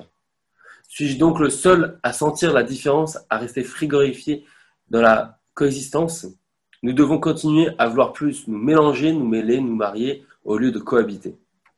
Donc, il dit la même chose, il, reformule exactement ce que je considère comme étant le projet français, qui traduit un peu cette distance à la religion. Ce n'est pas une distance dans le sens où on rejette tout ce qui vient de la religion, mais on rejette l'aspect communautariste et de repli en communautés différentes. Ben justement, pour prendre, euh, pour aller dans ce sens-là, je pense que la France est vraiment un pays qui a bien compris euh, que l'universalisme est quelque chose qui permet d'avoir un, un, dénominateur commun et, et, que le fait de, de, de faire des hommes, euh, d'hommes de, religieux ou d'hommes euh, avec des systèmes politiques, avec des systèmes philosophiques, d'en faire juste des citoyens, eh bien, ça permet justement d'avoir un dénominateur commun et de faire nation. Et c'est ce qui, c'est ce qui, à mon avis, frotte le plus en France avec les religions, parce qu'on voit que dans les systèmes anglo-saxons, ça frotte beaucoup moins, par exemple. Ouais, mais, ouais, mais c'est l'ambition, c'est ça qui, je trouve qui est belle dans l'ambition française, c'est-à-dire c'est de dépasser les clivages entre croyants et non-croyants d'un côté et entre les croyants de diverses obédiences. Faire tomber des frontières qui peut se traduire éventuellement par des mariages euh, interreligieux, y compris euh, voilà, des gens ou entre des gens qui croient et des gens qui ne croient pas. D'ailleurs, je te place une dernière parenthèse, si tu me le permets. C'est tout simplement pour dire qu'effectivement, la France est un pays où, euh, au niveau des chiffres, on voit, au niveau européen, on a quand même le taux de discrimination le plus fort, c'est-à-dire qu'on a des gens qui se sentent discriminés, mais on a aussi, parallèlement, bizarrement, on a le taux de mariage mixte le plus élevé. Ce qui veut dire que, eh bien, pour quelqu'un qui arrive en France et qui ne connaît pas l'universalisme français, c'est très difficile pour lui à s'intégrer, à s'assimiler ou à accepter, peu importe le mot qu'on choisit. Mais une fois que c'est fait, c'est un citoyen comme les autres et il peut se marier justement euh, avec euh, qui que ce soit euh, au niveau de, de, sa spiritualité ou de ses convictions politiques ou philosophiques. C'est ça qui est beau dans ce pays et je suis d'accord avec toi. Enfin, il peut à condition que ses parents l'acceptent. Tout à fait. Tout à fait. C'est pour ça que Ma conclusion un de cette partie, c'est de dire que la tolérance, ça ne suffit pas. On pense que la tolérance, c'est beau, c'est magnifique, c'est un, hymne qui a été élevé. Non, en fait, la tolérance, c'est insuffisant. On l'a déjà dit tout à l'heure. Et en fait, ce qui me semble fondamental, la vraie fraternisation, elle est possible quand le rapport à l'autre, il va bien au-delà de la, tolérance. Comme l'a dit avant euh, Abdel il faut voir l'autre comme un frère, accepter la possibilité de marier sa fille, que sa fille se marie avec quelqu'un qui n'est pas de la même obédience, ou éventuellement même qui ne croit pas en Dieu et inversement. Avec évidemment, il faut qu'il y ait de la réciprocité dans les deux sens. Euh, son fils ou sa fille. Et ça, et cesser de croire aussi, parce que cesser de croire aussi que l'autre n'a pas la bonne religion, il va en enfer. Parce que si tu penses euh, que l'autre va aller en enfer, eh ben, celui qui n'a pas la telle religion, il va en enfer. n'as pas envie que ta fille se marie avec quelqu'un qui, à cause de sa religion, à cause de sa non-religion, irait en enfer. Ou tu n'as pas envie que sa fille se marie avec cette personne parce qu'elle risquerait peut-être de le convaincre de détourner la bonne religion. Ou alors d'élever euh, les enfants dans la mécréance et les petits-enfants iraient, iraient en enfer. Donc tu vois comment du dogme qui te dit il y a ceux qui vont au paradis, ceux qui vont en enfer. Si tu choisis la bonne religion, tu vas au paradis, et si tu choisis la mauvaise, tu vas en enfer. Tu vois comment à partir de ce dogme, on crée du communautarisme et on crée la division. C'est pour ça que il me semblait fondamental ce qui a permis cette, euh, ce qui a permis cette synthèse française, je vais l'appeler comme ça, cette synthèse française, résumée par Abdinor Bidar ou Amin Malouf, c'est un changement dans le dogme. Les dogmes religieux ont changé. Ils ont cessé de. Vatican II a permis de dire c'est bon, on va arrêter de croire que euh, les non-croyants ou ceux de la des autres religions veulent en enfer. Et je reviens à, la question suivante bah, pourquoi est-ce que ça ne serait pas possible aussi avec les musulmans? Est-ce que ça c'est faisable avec les non-musulmans? Pour que ce soit faisable, bah, il faut, petit 1, que les chrétiens, athées, juifs, protestants ne disent pas que les musulmans iront en enfer, mais ça, ils ne le disent plus. Il n'y a plus aucun parmi eux qui le disent, ou très peu, très peu, peut-être une minorité d'intégristes catholiques. Et deuxièmement, il faut aussi qu'ils acceptent que leurs enfants se marient éventuellement avec un musulman ou une musulmane. Mais il faut ça, mais il faut aussi la réciproque. Il faut évidemment, pour jouer le jeu, il y a une, base qui est la réciprocité. Il faut que les musulmans qui viennent en France, pour qu'ils soient non français, il y a un moment où ils peuvent pas. Enfin, la question se pose du, rapport qu'ils ont avec les autres et ils n'arriveront pas à fraterniser avec les autres s'ils pensent encore que les autres iront en enfer. Ils n'arriveront pas non plus à fraterniser avec les autres s'ils refusent même que leur fille ou leur fils puisse se marier avec un non-musulman ou une non-musulmane. Le pire, c'est qu'il y avait l'émir Abdelkader qui euh, développait justement une pensée qui permettait cela, justement, et qui pourrait permettre aux musulmans qui nous écouteraient euh, de, penser que cela est faisable, c'est tout simplement, euh, l'émir Abdelkader disait que les différentes religions et les différentes croyances toutes les sectes qui existent disaient tout simplement que, en fait, ils voyaient la même chose puisque Dieu est partout. C'est simplement qu'ils le voyaient dans un attribut ou dans une, euh, ouais, dans une version différente et qu'ils avaient une manière différente de le prier. Mais tant que le cœur est sincère et tant que le cœur du croyant est sincère, peu importe comment il croit, peu importe sa piété, peu importe l'objet qu'il adule ou pas, euh, il est croyant, point, et il ira au paradis avec les autres. En tout cas, ça peut marcher entre croyants, ce, ce genre de, de rhétorique. Ouais, et ça, pose une question justement du dogme, parce qu'on pense que euh, souvent l'islam est euh, univoque. Ça va être justement la question que je posais un peu dans, ma deuxième partie. Ce que je te propose, c'est que là, dans un premier temps, je vais regarder un peu les discours de certains musulmans français, certains français musulmans, qui créent tout de suite un braquage parmi les français non musulmans. Et qui peuvent dire, que c'est pas possible. Je vais donner quelques exemples. Et après, on va essayer de se poser la question, bah, que dit le dogme? Mais tu, mais tu vois bien qu'il y a bah, des musulmans qui sont totalement dans, ce, dans cette ouverture potentielle, vu que tu as cité l'émir Abdelkader, c'est bien, je pense qu'il y en a plein d'autres. Je pense que tu vois des penseurs. Euh, oui. Comme voilà. Euh, il y en a plein d'autres qui étaient dans, ou euh, Rumi, ou voilà, tous ces penseurs-là étaient dans un islam d'ouverture. Mais l'islam dogmatique, qu'on verra plus tard, ne refuse cette, ces, affirmations-là. Alors, je te donne quelques. Voilà, déjà, est-ce que les, Français musulmans accepteraient que euh, leur fille se marie avec un homme musulman? Tu sais que dans le Coran, dans l'islam, souvent il y a l'interdiction euh, pour une musulmane de se marier avec un homme musulman. Est-ce que c'est respecté par les musulmans, ça ou pas? Alors, selon un sondage fait par l'Institut Montaigne en 2016, un sondage qui fait pas mal de bruit, il y a 44% des musulmans. Alors, je n'ai pas trouvé ça dans, l'enquête, mais dans le livre d'Akim Al-Karoui, parce que bizarrement, cette statistique-là, elle n'a pas été donnée par, par les résultats de l'enquête. On dirait qu'ils l'ont cachée. Et Hakim Al-Karoui n'a donné que cette statistique. 44% des musulmans s'opposent fermement, il est important le fermement, à l'idée que leur fille puisse se marier à un homme musulman. C'est le seul chiffre que j'ai donné qui est dans le livre d'Hakim Al-Karoui et c'est inquiétant pour moi parce que dans un sondage, souvent il y a quatre possibilités. C'est oui, j'accepte totalement que ma fille se marie avec un homme musulman. Oh oui, mais ça me gêne un petit peu. Euh, non, j'ai pas envie ou alors non, je me pose fermement.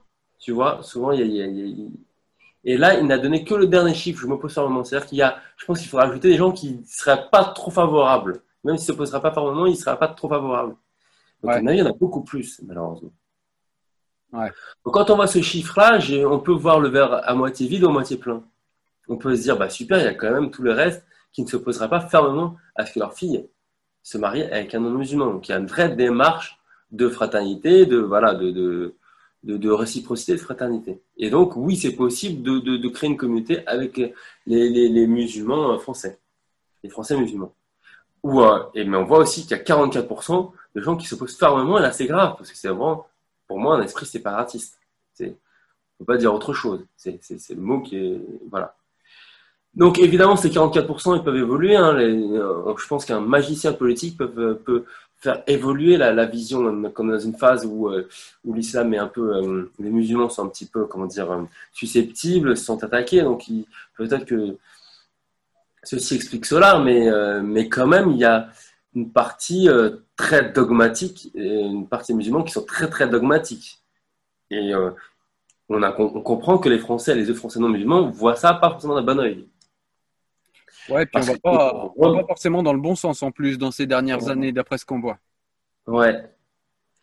Euh, et d'ailleurs, ça va avec la polémique sur le voile. Hein. La polémique sur le voile, au-delà de la question de, de l'inégalité euh, homme-femme et les questions du sexiste, c'est surtout le voile, c'est une sorte de d'adhésion à un islam vu comme identitaire et c'est une adhésion aussi avec ce principe qui est que, attention, je suis musulmane, eh ben, je n'ai pas le droit de me marier avec un non-musulman.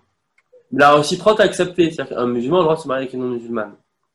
Donc il y a une dimension communautariste qui n'est pas propre au mélange et qu'évidemment on ne voit pas d'un bon oeil. Je reviendrai là-dessus un peu plus tard. Là, je te, je te cite un autre. la première question, donc, est-ce que les musulmans accepteraient de se marier avec des non-musulmans? On voit que, voilà, le verre est à moitié vide, à moitié plein. La deuxième question, est-ce que les musulmans pensent que les non-musulmans iront en enfer? Eh bien, là, je te cite un extrémiste, hein, Hassan un extrémiste qui a quand même plus des, centaines de milliers de followers sur les réseaux sociaux et qui, a, voilà, qui, qui, est un peu reconnu parmi euh, certains jeunes musulmans. Il n'y a pas que lui, il y en a d'autres qui sont plus ouverts. Mais je te donne les discours qui hérissent les non-musulmans. Voilà, dans une vidéo que j'ai trouvée d'Hassan Hussein, il dit bah, celui qui ne croit pas en Dieu et au prophète Mohammed, il n'est pas musulman, la porte du paradis lui est fermée, il ira en enfer. Voilà ce qu'il dit dans une vidéo qu'on peut trouver sur YouTube. Donc forcément, ça, ça crispe. Et d'ailleurs, lui-même s'en amuse. Dans sa vidéo, il, rit du fait qu'il avait un camarade à l'université à qui il a dit ça et qui s'est crispé. Et la vidéo, c'est un peu le moment que tu vois où tu sens qu'il y a un fond qui est pas terrible, qui est pas joli joli quand on pense ça. Alors, c'est pas tous les musulmans, et d'ailleurs, ce qu'on trouve les, notamment dans les forums sur Facebook que toi et moi on fréquente, c'est qu'il y, a beaucoup de, gens euh, qui discutent ça, des musulmans qui disent Mais j'ai un problème avec ce passage. Pourquoi les euh, non-musulmans iraient en enfer si, euh, s'ils font du bien autour d'eux? Pour moi, j'arrive pas à l'entendre. Donc, on voit bien qu'il y a beaucoup de musulmans qui sont critiques à l'égard de ça. Donc là, je montre un peu les, discours les plus radicaux, les plus fondamentalistes, les plus extrêmes. Heureusement qu'ils ne sont pas euh, généraux. Et heureusement qu'il y, a un débat. Le problème, j'en parlerai plus tard, c'est que ce débat, il devrait être au cœur de l'actualité. Au lieu de parler du voile, qui est un, qui est le, on va dire le, le symptôme, le, voile n'est qu'un symptôme d'un malaise plus profond, et il faut parler de malaise plus profond qui est le dogme. Alors, je te donne deux exemples. Évidemment, le Médine, qui paraît avec son titre, tu te rappelles, donc laïque. Alors, je sais que tu aimais bien Médine. Moi, il m'a braqué sur ce titre. Euh, donc je l'aime toujours bien, mais euh, je pense que euh, je te dis vite fait ce que j'en pense et après je te laisserai pour moi, il a fait, il a fait une connerie avec ce, avec ce titre et il a fait, euh, il, il, a surfé sur une vague et il n'a pas maîtrisé jusqu'où il allait. Mais Dean, c'est pas quelqu'un qui, euh, d'ailleurs, il le dit dans des titres euh, postérieurs à ce titre-là, où il s'est brûlé les ailes en essayant de faire de la politique, il s'est fait utiliser. Et euh, Medine, c'est pas, c'est pas un intellectuel. Medine, c'est un rappeur, un jeune gamin qui sort de quartier avec tout ce que ça veut dire de carence, euh, aussi bien au niveau intellectuel et au niveau de l'instruction. Maintenant, Medine, c'est pas un islamiste, mais il est quand même, euh, et je pense que c'est ce que tu vas nous dire, il est quand même le symptôme de quelque chose par ses mots et par cette euh, chanson. Je suis d'accord avec ça. Tu vois, bah ouais, bah, cette phrase-là, on ira tous au paradis, enfin seulement ceux qui y croient, qui, euh, dit plusieurs fois dans son, dans son morceau. Sous-entendu, si tu crois pas, tu iras en enfer. C'est violent, hein Le problème, c'est qu'un Médine, ce que je lui reproche, c'est de jamais entendu ouvrir les yeux sur cette phrase et se dire ouais, se réinterroger dessus. Donc c'est pour ça que euh, peut-être qu'il reviendra dessus, il se réinterrogera dessus, mais je l'ai jamais entendu. Donc euh, c'est pour ça que et pour moi ce genre de phrase c'est toxique même. Je parle pas mal un peu de religion avec mes élèves. Il y en a encore beaucoup qui croient à ça. Hein.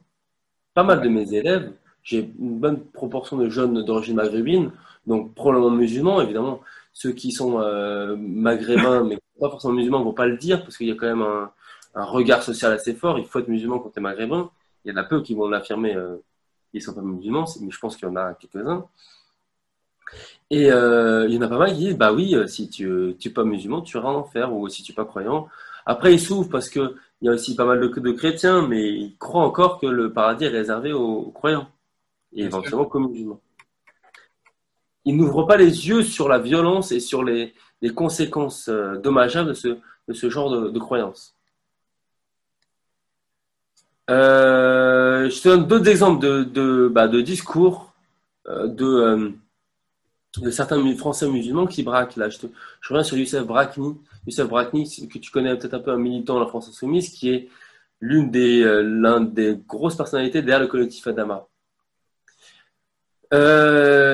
et qui disait en 2015, en 2015, il disait, il était alors membre d'une association qui s'appelle le Mouvement euh, de l'islam, euh, mouvement islamique de libération. Donc, tu vois. Ah ouais, carrément. Ouais. Ça, donc, on trouve ça dans, le, dans Marianne, un article. Et dans lequel il dit seule notre auto-organisation, notre, c'est nous les musulmans, seule notre auto-organisation peut assurer l'autodétermination de notre Oumma. Nous ne nous associerons pas à aucun projet mené par des forces politiques et sociales de gauche comme de droite nous nous opposerons à tout projet mené par des supplétifs de ces forces politiques au sein des mouvements dits musulmans, de l'immigration ou de quartier. Ainsi, nous respecterons l'injonction d'Allah aux croyants si vous obéissez à ceux qui ne croient pas, ils vous feront retourner en arrière et vous reviendrez, redeviendrez, pardon, reviendrez pas. Donc, clairement, un discours islamiste. Bon, la bonne nouvelle, c'est que ce qu'il dit là, il l'a pas tenu puisqu'il s'est retrouvé à la France insoumise, ce qui veut dire qu'en gros, le gars utilise la religion pour faire de la politique et pour euh, des, des visées politiques. C'est une crapule, quoi. Bah, tu sais, moi, je, je, me méfie un peu de ces gars-là, parce que euh, il s'est retrouvé à la France insoumise, mais tu sais qu'il y a une stratégie, la stratégie frère Muse. Ouais, c'est ce que euh, je te dis. Ouais, ouais, tout à fait. Pour moi, c'est c'est c'est un politique en puissance, c'est-à-dire qu'il ah s'est dit. Il s'est dit, il s'est dit, il y a moyen de faire quelque chose à la France insoumise pour l'islam politique, euh, et, et, voilà, je pense que c'est ça. Mais il s'est jamais désavoué de ça. Il n'est jamais revenu sur ses paroles. À un moment, toute personne des politiques, on leur demande, attendez, vous avez dit ça, euh, expliquez-nous. Jamais je l'ai entendu désavouer ça. Ouais, ouais. Non, le, plus grave, c'est pas qu'il s'est pas désavoué. Le plus grave, c'est que personne à la France soumise vient lui dire, dit, hé hey, mec, t'as dit ça, euh, qu'est-ce qui se passe? Ouais, c'est clair. Pour moi. Après, je ne sais pas à quel point il est de la France soumise ou pas, mais il est proche. Et je pense que tu vois, quand euh, après les manifestations sur Adama, etc. Je ne veux pas ouvrir la parenthèse Adama parce que c'est trop compliqué. Enfin, tu vois, ça, on va passer des heures, on va perdre du temps. Mais quand Macron a dit euh, il, faut, je, il faut se méfier des discours séparatistes, à mon avis, Macron avait conscience de ce discours-là. Ça, c'est un discours séparatiste. Ça, c'est la même chose que les protestants qui, euh, qui créent leurs églises et qui créent leurs propres écoles et qui s'emparent de villes comme La Rochelle au, XVIIe siècle. Ouais. Voilà, c'est un moment, c'est une communauté dans la communauté, une nation dans la nation. C'est pas possible. C'est-à-dire qu'à un moment, ça ne peut mener qu'au conflit ou à une société fracturée euh, communautairement comme le Liban actuel. Donc c'est voilà, c'est pas tenable. On sait que on sait le Liban ça, ne tient pas, ça ne fonctionne pas. En France non plus, ça ne fonctionnera pas. Donc voilà quand euh, pour tout ça pour te dire quoi que le Français qui avait un idéal de fraternisation avec euh, les musulmans qui disaient ça, tout ça n'est possible que s'ils ils se voient pleinement comme français, que s'ils abandonnent l'idée que le non-musulman ira en enfer, et que s'ils sont prêts à, ce que euh, bah, les musulmanes et les musulmans se marient, et non musulmans se marient, enfin qu'il puisse y avoir des mariages interreligieux et réciproques, pas seulement un musulman avec une non musulmane, non musulmane, mais aussi une musulmane avec un non musulman. Cet idéal, et ben, tous ces gens-là sont déçus quand ils voient tous ces discours-là. Ils se disent non, mais c'est pas possible. Non, mais en fait, euh, il y a trop de musulmans qui ont encore une vision arriérée, qui sont encore dans ces trucs qui ne peuvent mener qu'au conflit. Trop, est-ce qu'on. Est-ce qu'ils vers à moitié vide, vers à moitié point? Est-ce qu'ils est sont la majorité? Est-ce qu'ils sont minorité? Difficile à dire, mais euh, en tout cas, ils sont là. Ils sont là, ils sont présents, ils sont visibles. Et quand on voit la multiplication des djellabas et des voiles, on peut que se dire que, euh, en tout cas, celui qui est dans la posture que tu, euh, enfin, dont tu parles, peut se dire qu'ils sont de plus en plus nombreux. Et du coup, effectivement, ça peut créer un rejet encore de plus en plus dur.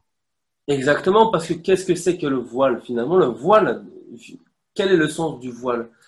Euh, les musulmans ne comprennent pas cette hostilité à la guerre du voile du divorce maternel. Le voile, c'est juste un habit, qu'est-ce que vous voulez, puis c'est une obligation divine. Mais en fait, le voile traduit exactement ces deux choses dogmatiques qu'on a vues, qui est euh, eh ben le, non-musulman ira en enfer et une femme musulmane n'a pas le droit de se marier avec un non-musulman.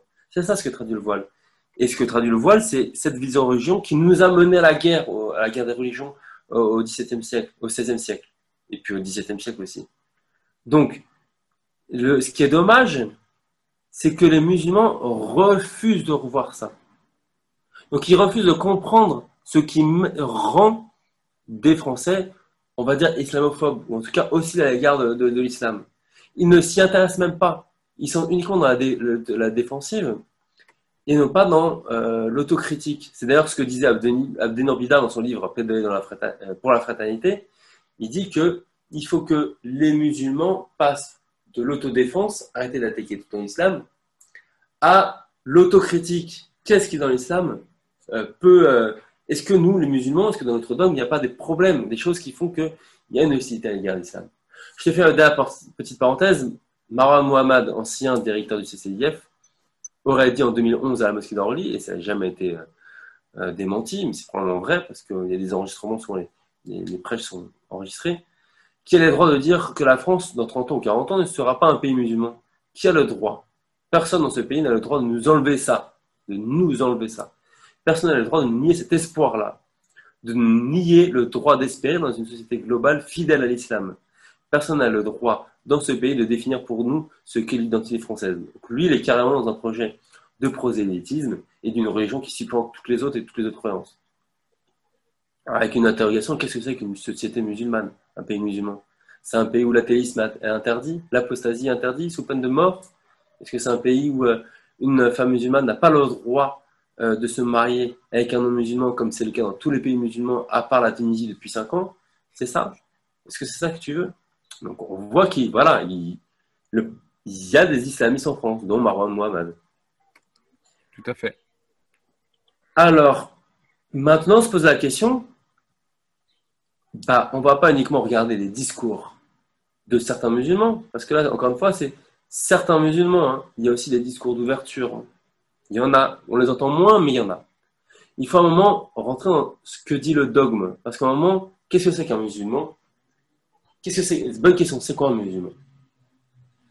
Je vais partir de cette question-là. Un musulman, pour certains, c'est quelqu'un qui grandit dans une famille musulmane, tout comme moi, je suis catholique parce que j'ai fait ma première communion, j'ai été baptisé, mais je crois, je crois pas en Dieu, je crois pas au paradis et à l'enfer, mais on peut dire que je suis catholique parce que j'en ai gardé quelque chose. Et bien peut-être un musulman, ça peut être quelqu'un qui a grandi dans une famille musulmane, qui lui a des traditions, des mœurs, le, le, ramadan, etc., euh, les, les, fêtes traditionnelles, qui a gardé des, des principes moraux, mais qui ne croit pas forcément à tout dans l'islam.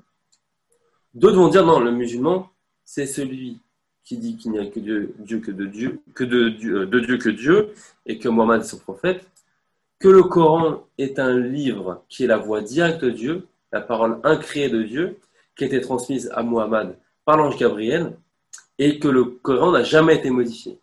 D'autres vont dire que bah, être musulman, c'est ça. À partir de là, on ne juge de musulman, on ne juge l'islam que par le texte, le texte brut, le Coran. Et il faut voir si, bah, ce qu'il y a dans le Coran. Et c'est ce que vont faire certains euh, non-musulmans, certains euh, français non musulman va dire mais est-ce qu'il n'y a pas dans l'islam un problème? Est-ce qu'il n'y a pas dans le Coran un problème?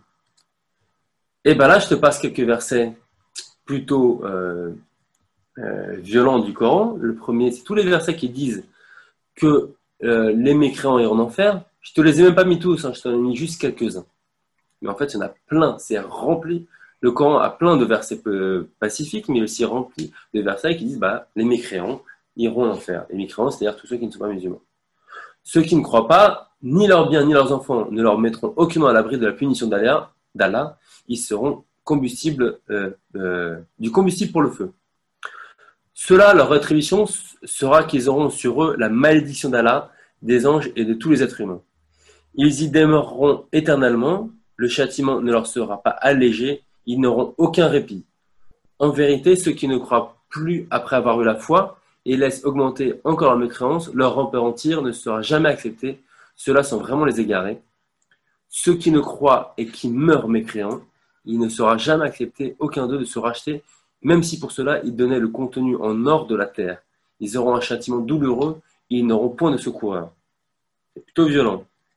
On peut continuer. Et craignez le feu préparé pour les mécréants, et afin qu'Allah purifie ceux qui ont cru et anéantisse les mécréants.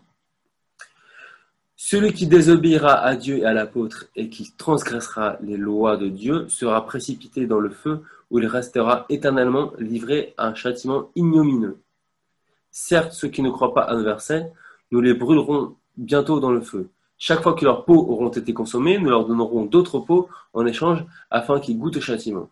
Allah est certes puissant et sage. C'est violent, hein C'est violent. C'est très violent, mais c'est alors c'est comme c'est comme la Bible et d'autres. Euh, je, je, je, vais je me dois quand même de dire parce que je le sais. Euh, c'est les versets euh, qui sont plutôt euh, ceux de, de la Mecque plutôt que de Médine et du coup. Dans le contraire de Médine plutôt de la Mecque. Qui... Euh, ouais, voilà, pardon. Et, euh, et du coup, bah, il y a des versets qui sont selon certains dogmes islamiques qui sont pas forcément qui sont ou contextualisés ou voire carrément abrogés. Tu vois ce que je veux dire? Je vois où tu veux en venir, mais là, euh, on est forcément que dans un, une lecture littérale. Il y a des musulmans qui font une lecture littérale, ces gens-là existent, ils sont nombreux, mais ils ne sont pas tous les musulmans. Voilà, je me mettre cette parenthèse-là. Mais alors, ça pose une question euh, plus philosophique, euh, une, question de fond, et vraiment une question euh, qui est, qui, à laquelle tout musulman doit être confronté. C'est-à-dire que euh, L'Ancien Testament, le Pentateuque, tu vois, le, la Torah et l'Évangile, le Nouveau Testament, sont tous des textes qui ont été écrits euh, de main humaine. Voilà. y compris même suivant les dogmes, euh, il n'y a aucun. Euh, voilà, ni les juifs ni les catholiques vont dire que ça a été écrit par Dieu lui-même. Les musulmans pensent que cela a été écrit directement par Dieu. Alors c'était le cas pour c'était le cas jusqu'à Spinoza, c'était le cas euh, pour pour les chrétiens également hein, et pour les juifs également. C'est-à-dire que la Torah est la parole ah divine sans intermédiaire. Il a fallu que Spinoza arrive et explique que euh, non, c'est pas possible et qu'en plus on était sur une parole métaphorique. Euh, même la Bible, hein, Spinoza explique bien que euh, euh, ce n'est pas à prendre au sens littéral ce que faisaient les chrétiens à l'époque. on est sur quelque chose de métaphorique et il explique par des exemples concrets que ça ne peut pas être vrai. Et s'il fait ce travail-là, c'est que je pense qu'à l'époque des gens pensaient que tout ça était à prendre au sens littéral et était vrai. C'est vrai. Ouais, peut-être, peut-être. Alors je ça pose question, oui, dans le christianisme. Enfin, les évangiles sont censés être écrits par les apôtres, Saint Luc, Saint Jean, Saint Paul, Saint, je, les comprends. Paul, Luc euh, et, Jean, et j'ai oublié le Matthieu, je crois. Ouais. Donc, c'est censé être, voilà, ce sont des êtres humains. Ouais. Euh, euh, je pense qu'il y a plus de possibilités de prendre la distance à l'égard des passages de, de la Bible, de l'Ancien Testament, que du Coran. Pourquoi? Parce que si tu penses qu'être musulman, si tu penses qu'être musulman, c'est dire ça, c'est la parole de Dieu, t'es coincé. Tu peux pas remettre ça en question. Ouais, c'est clair. Et en plus, euh, si tu dis ah moi je suis musulman, mais je pense pas que ce soit la, ce soit la parole de Dieu, qu'est-ce qui va se passer? Tu sais à quel point le contrôle social est très fort parmi les musulmans et que l'apostasie, même condamnable de mort, tu as des musulmans, et je l'ai vu hein, sur les réseaux sociaux, je l'ai vu, qui vont dire Ah bah lui, c'est un hypocrite. Un hypocrite, en arabe, c'est un munafik. Et euh, en gros, ça veut dire que potentiellement, tu es condamnable à mort. Potentiellement, si on, applique la charia. Tout à fait.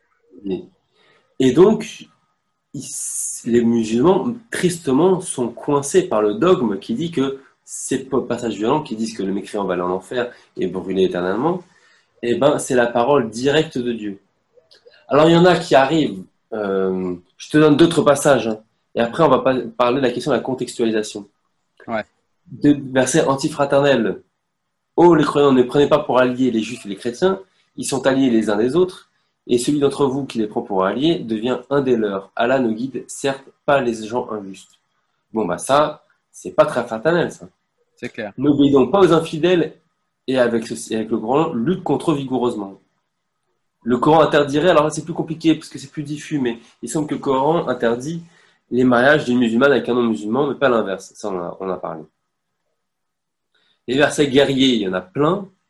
Tuez-les euh, où que vous les rencontrez, chassez-les d'où euh, ils vous ont chassé. L'association est plus grave que le meurtre, mais ne les combattez pas près de la mosquée sacrée avant qu'ils ne vous y aient combattu. Si vous y, si combattent, tuez-les donc. Telle la rétribution des mécréants. Je te donne d'autres, quelques-uns, et après on va parler de la contextualisation. Et combattez-les jusqu'à ce qu'il n'y ait plus d'association et que la religion soit entièrement à la seule. S'ils cessent, donc plus d'hostilité, sauf contre les injustes. Au prophète, lutte contre les mécréants et les hypocrites. Donc les, hypocrites, on en a parlé, les mounafiques. Les mounafiques, c'est ceux qui se prétendent musulmans, mais ils ne sont pas vraiment. Et donc, si je dis, bah, moi je pense que le Coran n'est pas la voix de Dieu, et que j'étais musulman, potentiellement, on va me traiter comme euh, hypocrite. Soit dur avec eux, l'enfer sera leur refuge, et quelle mauvaise destination. Certes, Allah a acheté des croyants leur, euh, leur personne et leurs biens en échange du paradis. Ils combattent dans le sentier d'Allah, ils tuent et se font tuer. Et se font tuer. C'est une promesse, promesse authentique qu'il a prise sur lui-même dans la Torah, l'Évangile et le Coran. Donc on voit bien que voilà, il y a aussi la violence dans la Torah et l'Évangile. Bien sûr. Que disparaissent à jamais les gens qui ne croient pas. Alors, les passages qui appellent vraiment la guerre dans le Coran, certains musulmans qu'on va dire modérés vont dire oui, mais ce sont des passages qu'il faut contextualiser. Contextualiser, c'est-à-dire qu'ils ont été révélés dans un contexte de guerre, bah, euh, euh, dans la période médinoise, quand le prophète était à Médine, et qu'il était en guerre contre les Mécois. Alors, deux, choses l'une. La contextualisation a été faite beaucoup plus tard dans l'islam. Hein. Le Coran a été mis sur papier. Alors, les historiens ne sont pas tous d'accord. Les euh, musulmans, ils disent que ça a été fait sous Othman, donc le troisième calife, 20 ou 30 ans après la mort du, prophète. Mais les historiens, euh, par exemple Mohamed Ali et Amir Mouadi, disent bah en fait non, le, Coran a été vraiment formalisé plutôt sous Abdel Malik, donc 60 ans après la mort du prophète, vers 690, et qu'il y a même plusieurs Corans qui étaient en concurrence les uns avec les autres, et que le Coran a été vraiment unifié même euh, limite 100 ans plus tard. Euh, et la contextualisation a été faite plus tard encore. La contextualisation de chacun des versets a été faite plus tard euh, au moment de enfin, la, rédaction de la vie du prophète, donc pour la, rédaction de la Syrah, ou tout un tas de choses. Donc tout ça a été fait beaucoup plus tard et les musulmans eux-mêmes ne sont pas d'accord là-dessus. Voilà, il y a plein d'interprétations. Mais se pose quand même une question. Tu peux décider de contextualiser ces passages. Mais si tu contextualises ces passages, alors tu admets que les versets n'ont une valeur que contextuelle et non pas universelle. Tout à fait. Ils n'ont valeur que dans un contexte qui est la guerre que se livrent les Médinois et les Mécois en, 600, 630, dans les années 620-630. Mais ça n'a plus de, valeur aujourd'hui. Tout à fait. Donc, et si tu dis ça pour un des versets du Coran, bah, tu dis ça pour tout, donc tu admets que le Coran est un livre obsolète. Tout à fait. Et là, comment tient l'islam alors? Donc tu vois, ce qui est terrible, ce qui est terrible, c'est que quand, euh, quand je suis obligé de, m'adonner à une critique, euh, un regard euh, sur la religion, et chaque musulman doit, doit être amené à se poser la question, j'ai une contradiction entre mon exigence de paix et de fraternité avec les musulmans et le message du Coran qui est guerrier, qui a des passages guerriers, pas tout, hein, il y a des passages pacifiques, il y a des passages spirituels, etc., mais il y a des passages guerriers. Et je ne peux que me dire, attendez, si être musulman, c'est accepter tout ce livre-là, quel qu'il soit, je ne peux que le rejeter. Et donc je peux rejeter, je ne peux que rejeter et éventuellement euh, faire l'amalgame entre la femme qui porte le, voile, parce qu'elle a accepté un tout petit passage du Coran qui n'est pas clair, qui dit que les femmes doivent porter le voile, ou plus ou moins, parce que les gens ne sont même pas sûrs, et ces passages qui sont guéris. En fait, je pense que ce qu'il n'y a pas eu dans l'islam, moi je vais te dire ce que j'en pense. Ce que j'en pense, c'est que euh, il y a de la violence dans, dans, dans, tous les livres saints au départ. Alors plus ou moins, hein, il ne s'agit pas de, de, faire une concurrence ou, euh, ou de faire une compète de qui est le plus ou le moins violent, mais il y a eu à chaque fois des, exégètes ou des théologiens qui ont euh, contextualisé, mais pas seulement, qui ont aussi fait une un véritable travail d'exégèse, c'est-à-dire qui ont dit tel verset est euh, encore euh, valable pour telle raison. Bon, après ça, moi je suis pas théologien, c'est la sauce des croyants, j'ai envie de dire, parce que moi je suis ni musulman ni chrétien et ça me regarde pas. Mais ce qui me regarde en l'occurrence et ce qui me paraît important de dire ici, c'est que je pense que si euh, les catholiques qui ont pourtant été euh, une population très violente, comme tu l'as montré tout à l'heure euh, par euh, l'historique que tu nous as fait, mais pas seulement, on pourrait parler de l'Inquisition et toutes ces choses-là, et du fait qu'on ne pouvait pas penser hors de, de la Bible. je pense que la société occidentale a bénéficié, un, de l'individualisme et de deux, de la pensée des Lumières, au sens large, il y a, quand même ça. Et, moi, ce qui m'inquiète le plus, euh, ce qui m'inquiète le plus, c'est je me dis pourquoi ça s'est intervenu en, en, Occident, pourquoi on a eu des lumières en Occident, et pourquoi euh, on a eu ces grands philosophes qui ont contextualisé, qui ont parfois décrédibilisé, qui ont montré où la Bible euh, était incohérente, où les évangiles étaient incohérents entre elles, etc euh, et où euh, c'était complètement euh, irrationnel et pourquoi euh, on a eu des rationalistes qui sont venus apporter un, un, petit peu d'entendement dans toutes ces croyances, pourquoi on n'a pas ça en islam? Alors, on a ça en islam quand on y regarde de plus près, mais ils sont minoritaires, ils sont cachés, on les voit pas. Et, et, et je comprends pas en fait cette, cet anachronisme. En fait, je comprends pas pourquoi euh, ce qui est intervenu chez nous n'intervient pas en islam. Et, et pourtant, on part, selon moi, on part, on part des mêmes, de la même problématique, c'est-à-dire qu'on a les mêmes problématiques dans le dans le Pentateuque, comme le montre Voltaire. On a, on a, on a les mêmes problématiques dans euh, dans la Torah, comme le montre Spinoza. Euh, et, et, on n'a pas, on n'a pas chez les musulmans des gens qui ont réussi à, à, à, mettre en valeur un Spinoza, un Voltaire et à en être fiers et à dire voilà euh, comment on peut euh, ne pas euh, complètement rejeter la religion, mais comment on peut montrer que bien une grande partie du, du, du, corpus qui est dans le livre saint est complètement obsolète ou bien complètement hors tout entendement. Et, et, et, ça, je comprends pas bien pourquoi on l'a pas en islam. Bah moi, j'ai une interprétation. Je pense, tu vois, il y a quand même eu Averroès. Hein. Averroès, ouais, au siècle disait, il y a, il y a la philosophie, la religion. Alors, et Averroès était bloqué. Il n'avait on le suspecte de ne pas croire en la vie après la mort, on suspecte d'être pas vraiment un croyant, et d'ailleurs, il a même été dû quitter, euh, euh, a l'Andalousie pour ça, il a été un peu banni à un moment, il a dû fuir. Il y avait certaines personnes qui ont suspecté, euh, des théologiens musulmans qui ont suspecté d'être un, apostat.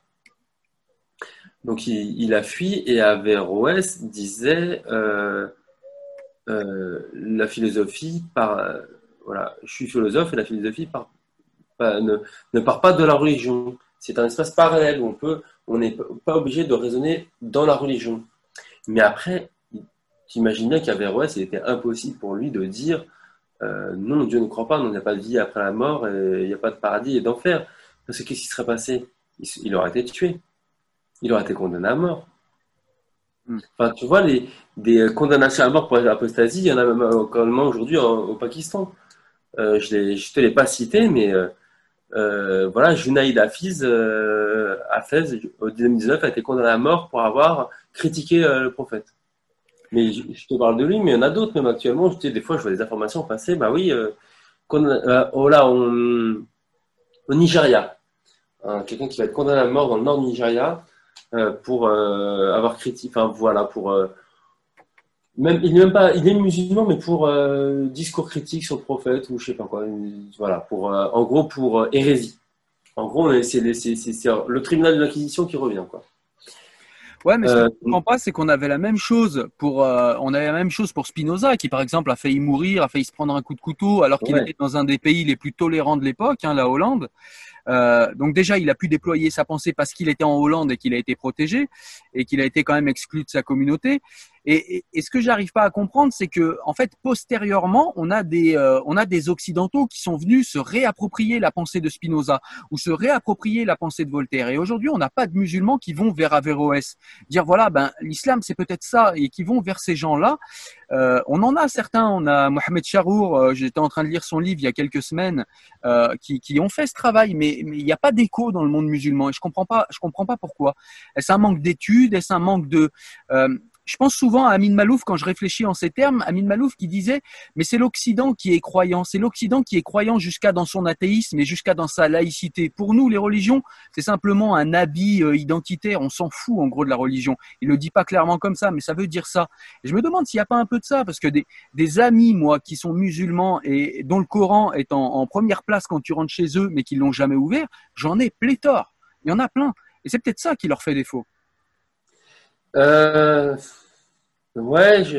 mon interprétation, hein, c'est vraiment que déjà le dogme il est piégé. Le dogme est piégé, c'est ce que j'avais dit, essayé de dire tout à l'heure. Enfin, je, je, mais je vais, je vais le répéter. Le dogme te dit, ça c'est la voix de Dieu révélée. Il y a des passages violents, meurtriers, inacceptables pour quelqu'un qui. Voilà. Mais sans être la voix de Dieu. Si tu, tu dis tout haut et tout fort, non mais moi, il est impossible que je croie que Dieu a dit ça, on va dire, mais alors, t'es pas vraiment musulman, mais alors t'es un hypocrite, mais alors t'es un monafique. Euh, et il y a un contrôle social puissant, et d'autant plus puissant qu'il y a des passages du Coran qui disent euh, si tu es un apostate, tu es condamné à la mort. Il y a un contrôle social très violent, et d'autant plus fort que, que les, certains historiens ou sociologues appellent une réislamisation de l'islam. Voilà, il y a une entreprise de plus en plus forte euh, qui vient des frères musulmans des salafistes de, de, de forcer les musulmans à renouer complètement avec l'islam.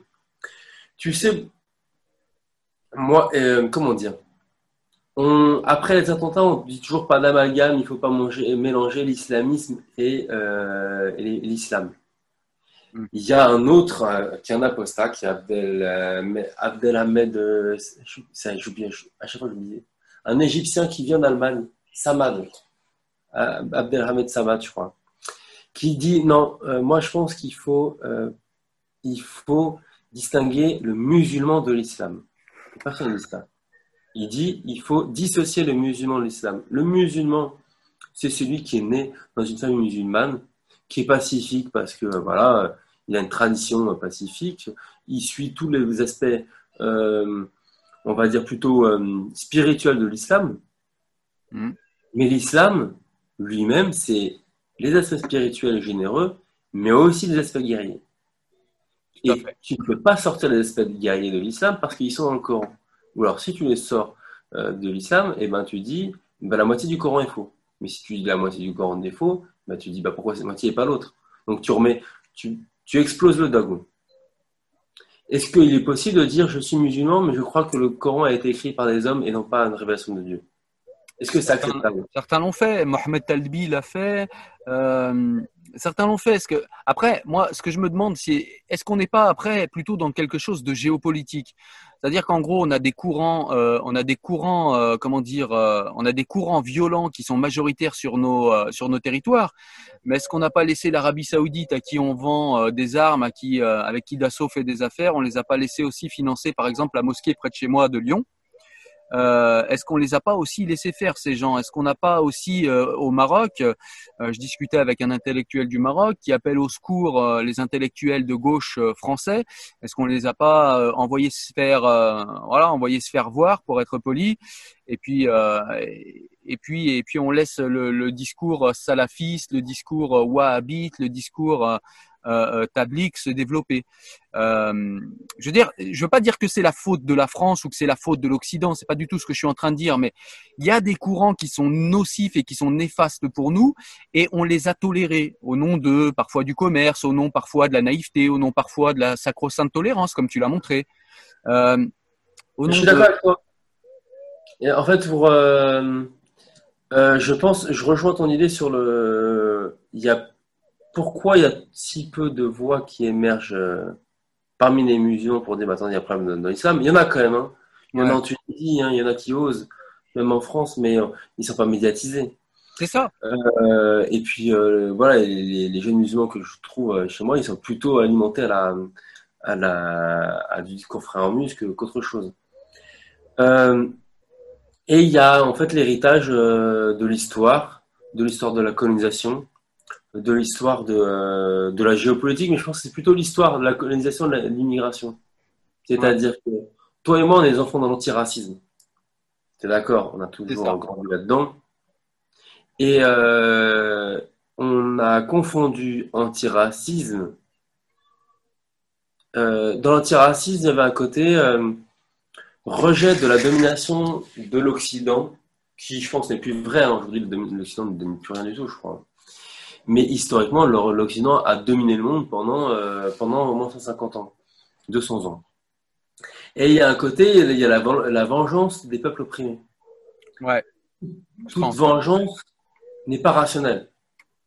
Dans la vengeance, on ne cherche pas le vrai, on cherche la vengeance. Et quoi de mieux que l'islam pour se venger? Quoi de mieux que réaliser un discours euh, rival et en, plus euh, guerrier pour se venger? C'est-à-dire que euh, nos jeunes qui renouent avec l'islam ici, en France, si l'histoire avait été différente, si, je ne sais pas, c'était c'était le monde arabe qui avait découvert l'Amérique et qui avait eu une expansion euh, économique énorme et que c'était l'Europe qui avait été colonisée. Peut-être que nous, ce on serait des, on serait des, on serait complètement radicaux, euh, on serait des extrémistes euh, chrétiens et que les, la plupart des musulmans seraient athées ou voilà, auraient athées ou sans religion comme on a vu tout à l'heure. Tout à fait. Donc c'est construit, voilà, l'islam a été aussi largement euh, euh, ouais, le, enfin, tenu en étendard pour euh, rejeter à l'Occident son leadership, mais il y a aussi un côté, surtout en France, il y a un côté, il y a une sorte de rancœur postcolonial qui n'a pas été réglé. Hein. Un truc. Et ce que tu dis est d'autant plus vrai qu'en fait, cette théorie est développée, je sais que tu l'as lu, c'est pour ça que, que je t'en parle, dans euh, Le naufrage des civilisations par Amin Malouf que tu citais tout à l'heure, où il disait que avant euh, l'Occident avait quand même en face de lui comme contre-pouvoir euh, le communisme. Et d'ailleurs, à l'époque, il y avait beaucoup de musulmans qui étaient des sympathisants communistes. Il y a eu le, le national, le national-socialisme arabe d'ailleurs, qui était plutôt un sympathisant communisme. Euh, communiste, pardon. Et quand le communisme s'est effondré, eh bien, il n'y avait plus rien pour faire face à l'Occident, hormis l'islamisme, dans ces pays-là en tout cas. Ouais. Euh, ouais, donc il y a aussi beaucoup la question géopolitique. Ouais. Euh, et en fait, il y a aussi un truc qui est que pourquoi la France n'affronte plus ça? Euh, C'est un énorme sujet. Et là, pour moi, là, on a un truc, un truc fondamental. Tout ce que je t'ai dit dans la vidéo, pour moi, ça relève d'une évidence, et je pense que pour beaucoup, beaucoup de Français, ça relève d'une évidence. Et, euh, mais qu'on n'arrive plus à formuler. C'est une évidence, mais qu'on n'arrive plus à dire. C'est pour ça que moi, j'ai envie, j'avais envie de faire cette vidéo pour le dire. J'essaie d'écrire, j'ai beaucoup de mal, mais j'essaie d'écrire là-dessus. Mais ça relève de l'évidence, mais vraiment pour beaucoup de gens. Mais c'est une évidence qu'on n'arrive plus à dire, qu'on ne sait plus dire. Et donc, on va s'énerver sur le voile. Ah, le voile, le voile, mais vous comprenez pas, c'est la soumission de la femme. Non, c'est plus compliqué que ça. Le, le, voile, c'est pas la soumission de la femme. Je pense qu'il y a des femmes euh, vraiment, euh, totalement, euh, qui portent le voile complètement par choix et qui ne sont pas soumises. Je pense que ça existe, j'en sais rien, mais j'imagine que oui.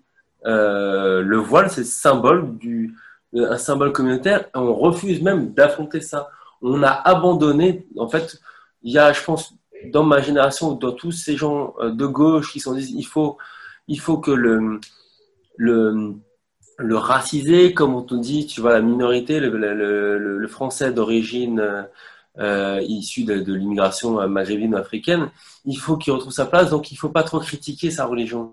Ben non, en fait, trouver sa place en France, c'est aussi adhérer au principe qu'il faut avoir la capacité de critiquer tous les dogmes ou toutes les théories, toutes les idéologies y compris à commencer par les idéologies religieuses. C'est ça être français. C'est avoir la capacité d'avoir un regard critique. Ça ne veut pas dire euh, rejeter tout en bloc, avoir un regard critique.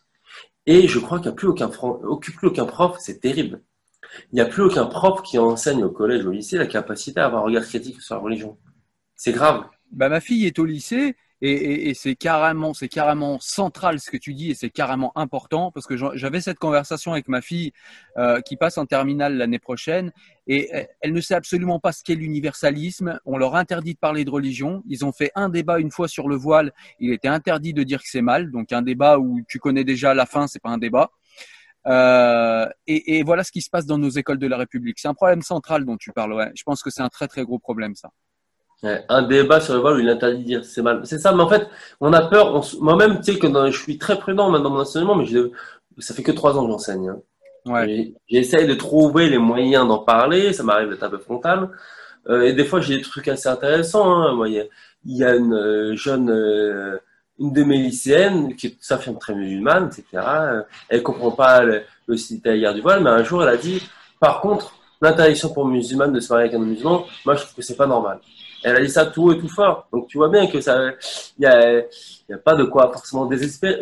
On peut être inquiet, mais il n'y a pas de quoi désespérer. Ouais, je reviens euh, là-dessus. Eh ben, euh, les profs ne savent plus parler de religion. Et ça va de pair avec la, sortie de religion, ce qui fait qu'on on a pensé, on a tous arrivé à la conclusion que la religion c'est un truc cool parce que euh, on est tous invités à des mariages qui se passent à des, dans des églises et, et qu'on a oublié que la religion, hein, c'était comme des gens qui s'entretuaient il y a un, bout de temps, il y a un certain temps et on a, on a gardé que on a gardé que l'image de la religion soft.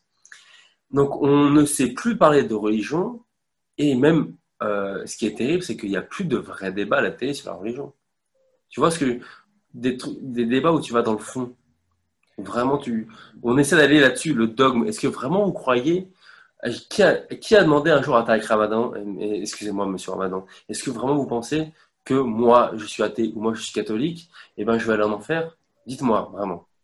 Et il va, Tariq Ramadan, il va, tu sais, voilà, il va t'endormir. Et après, tu lui sors le texte. Regardez ce qui est écrit là. Pourtant, il est bien écrit que si je ne suis pas la voix d'Allah ou de Mahomet, je vais en enfer. C'est comme écrit et répéter, répéter, répéter. Qu'est-ce que vous avez dit là-dessus? Il, va encore, euh, voilà. Et après, tu vas dire, euh, mais contextualisation, etc. Mais là, tu, tu, tu dis, bah, si vous contextualisez, ça veut dire que le Coran n'est pas un livre universel, mais contextualisable. Donc sa valeur, elle est, euh, elle est, euh, il va machin, mais l'auditeur, il va se dire oui, il y a un truc qui va pas. Exactement. Et on va forcer là des réflexions. Et c'est exactement ce qui nous manque. Et je suis mille fois d'accord avec toi. Et, c'est d'ailleurs ce que j'essaye de faire modestement sur cette petite chaîne euh, YouTube. C'est justement d'avoir ce genre de débat. J'ai eu un débat avec une femme voilée et je crois qu'elle-même, quand on regarde le débat, elle-même, à l'intérieur du débat, elle s'est rendue compte en fait que bah, ce qu'elle croyait depuis toujours sans l'avoir réfléchi, c'était ridicule. Et, euh, ouais. et c'est ça qu'il faut faire. T'as aucun débat, tu as mille débats sur le voile avec des gens qui maîtrisent pas du tout le truc. Genre, mais non, mais le voile, c'est, c'est pas bien, c'est la soumission de la femme, ça va pas, c'est, c'est l'islamisation de la France. Ce qui est un peu, un, peu vrai, mais, euh, mais sans aucune intelligence, parce que très facilement, tu, les, tu leur dis, mais vous êtes des guignols, l'islamisation de la France. donc, euh, ils, maîtrisent, ils maîtrisent pas, enfin, l'islamisation de France, ça veut, ça veut rien dire. Tu dis l'islamisation de la France, ça veut, ça mais tu sais que moi, moi, je te dis, je, vais te dire deux choses en tant qu'enseignant parce que je pense que c'est important et intéressant euh, dans, dans, dans l'échange qu'on a là. Euh, le premier, c'est que je te le dis, je te le redis, je parlais avec ma fille et, et, je me suis rendu compte que ma fille savait pas ce que voulait dire le mot universalisme, alors qu'elle a 18 ans, elle a redoublé une fois, hein, donc euh, elle arrive en terminale à la rentrée. Euh, elle ne sait pas ce qu'est le mot universalisme, elle connaît pas ça. et si je lui demande de m'expliquer ce qu'est la laïcité, elle sait pas elle sait pas. Alors elle sait maintenant parce que voilà, parce que je lui ai fait lire euh, des, des, des, livres de vulgarisation sur la pensée de Spinoza, sur la pensée des Lumières. Je lui ai fait lire la loi de 1905. Euh, voilà, je lui, je lui ai fait lire des choses et, et j'ai régulièrement des débats avec ma fille sur ces sujets. Je veux dire, si, si le parent fait pas le travail, l'éducation nationale ne fait plus le boulot. Et la deuxième chose que je voulais ah dire, Et la deuxième chose que je voulais dire rapidement, c'est que sur France Culture, on a la sœur de Wallen, la chanteuse Wallen, qui est mariée avec euh, euh le chanteur Abdel Malik, euh, qui, qui, euh, qui s'est exprimé plein de fois dans les médias au, sujet de l'islam. La sœur de Wallen a expliqué qu'elle a commencé à se questionner sur le voile quand dans un, quand dans un amphithéâtre, une prof, donc une prof posait une question, je crois que c'était une prof d'histoire, nous dit-elle, je, je mettrai le lien là, c'est passé dans Culture d'Islam sur France Culture et donc, elle expliquait qu'elle a commencé à se questionner sur le voile quand une prof a refusé, mais violemment, de lui parler en lui disant, écoutez, moi, les gens comme vous, je leur parle pas. Quittez votre voile et je vous répondrai. Et, et ça paraît violent comme ça, ça paraît extrêmement violent. Et d'ailleurs, elle l'a vécu comme quelque chose d'extrêmement violent. Mais ça a été le départ de sa réflexion qui lui a fait quitter le voile quand même. C'est quand même. D'accord. Comment elle s'appelle euh, cette femme? Euh, je, je, retrouverai Comment son nom. Cette femme? Je retrouverai son nom parce que je l'ai pas là en tête. J'ai écouté l'émission hier mais c'est la sœur de la chanteuse Wallen. Ouais. Mais je ouais, ouais, ouais. Par, ouais, par l'acheter, on refuse. Mais l'acheter, elle est collective. Hein. C'est-à-dire qu'à un moment, il faut, il, faut se bouger pour, pour en parler, en parler intelligemment, sans monter tout de suite dans. Tu vois, il y a un problème, c'est que très vite, ce débat s'hystérise. Très, très vite. Hein. C'est ça. Que, moi, j'ai tout, tout adhéré à. Enfin, je me suis, enfin, j'ai beaucoup aimé certains discours euh, des gens qui sont tout de suite classés comme islamophobes. Des Laurent Bouvet, des Gilles Clavreul, des machins, tout de suite, ils vont. Enfin, tu sais comment marchent les frères musulmans Ils t'étiquettent. Ils marchent par ostracisme. Ils t'étiquettent quelqu'un et le, pourrissent, il a c'est islamophobe. Et d'ailleurs, c'est le problème de ce mot islamophobie. Le mot islamophobie est un terme dont la fonction est d'étiqueter toute personne qui pourrait avoir un, un discours critique à l'égard de l'islam. Alors, excuse-moi, juste, j'ai retrouvé le nom, c'est Bouchra Azouz qui s'exprimait, c'était une rediff, qui s'exprimait du coup hier sur euh, France Culture euh, sur question d'islam. Voilà, c'était juste pour préciser. Euh, voilà, pour en venir au terme, qu'est-ce que c'est qu'islamophobie? Comprendre l'islamophobie, le problème c'est, on a compris pourquoi des Français développaient une sorte de méfiance ou de, voilà, de méfiance à l'égard de l'islam Maintenant, il faut interroger le terme islamophobie. Le terme islamophobie, très clairement, il a été euh, construit pourquoi? Pour disqualifier pour toute possibilité de critiquer l'islam en faisant passer ça pour, pour ceux qui les tiennent pour des racistes. Ce qui ne sont pas, mais c'est facile. Et tu vois dans les manifestations euh, contre l'islamophobie, hein, voilà, tu vois le charmant Abou Hafs donner des noms euh, en pâture, des noms de gens sans cette islamophobie, avec tout le monde qui l'ait eu. C'est comme ah, ça qu'il c'est, c'est, ça, c'est du fascisme pour moi. Quand tu, quand tu donnes des noms et tu les fais huer, c'est du fascisme. Mais de toute façon, je ne pense pas que ce, ce mec, Tabouaf, ça a déjà lu un livre. Euh, enfin, et, euh, et je te donne un autre exemple. Deux mois, en mars 2015, on est deux mois après la tuerie de Charlie Hebdo, il y a l'équivalent britannique du CCIF, je ne sais plus comment il s'appelle, euh, islamique, machin, association, euh, voilà, qui décide de décerner un prix de l'islamophobie à Charlie Hebdo. On est, deux mois après la tuerie. J'ai manqué ça, c'est pas vrai. Ah, je te dis. Et là, tu dis, non, mais c'est immonde. Là, on est, ça, on est dans quelque chose qui relève de. Qui relève de. En fait, je vais être très très vulgaire, mais je pense qu'on ne peut pas dire ça autrement, c'est de la fils de puterie pour moi, il légitime une tuerie euh, en disant Ah, ils l'ont bien cherché euh, parce que euh, c'est des islamophobes. Et, ben, et donc, c'est des grands méchants. à un moment, tu as envie de dire Bah ouais, en fait, limite, tu as envie de dire bah, En fait, on est tous islamophobes, quoi. Si, c'est, si Charlie Hebdo, c'est des islamophobes, bah ouais, on est tous des islamophobes, alors venez nous mitrailler, quoi. Tu te rends compte de, de, à quel point tu as des gens qui puent et c'est, assez effrayant. Assez terrible d'ailleurs. En France, on a eu de ces gens. Hein. Alors, je parle pas forcément de gens très connus, mais on a vu clairement un mouvement comme ça en disant, euh, il y avait, il y avait ceux qui disaient clairement, alors eux, c'est les tarés qui disaient clairement, euh, ils l'ont mérité, etc. Puis tu avais ceux qui disaient, bon, c'est pas bien de les avoir tués, mais enfin quand même. Il y avait ce enfin quand même. Ouais. Et ça, c'est ouais, ouais. ouais, parce qu'on a complètement abandonné la possibilité de, de rediscuter de religion et les gens, les gens se représentent mal qui est des Charlie. Hein. Ils se rendent pas compte que c'est leur ancien prof de, de, de, philo, un peu, un peu anarchiste. Euh, voilà, ils pensent que, enfin, je sais pas quelle image ils s'en font, où ils se représentent mal, ou ils font semblant de mal se représenter. Mais Charlie Hebdo, c'est des petites crèmes, c'est des gens qui étaient euh, inoffensifs, euh, des gens qui, il y en a, à Tinius, je crois qu'ils faisaient du soutien scolaire dans les, dans les, pour les jeunes de quartier à, à Montreuil, d'après si, mes souvenirs sont bons. Donc au contraire, c'est vraiment c'est le militant gauchiste qu'on a toujours eu, mais qui, qui a gardé cet héritage de la religion. Attention.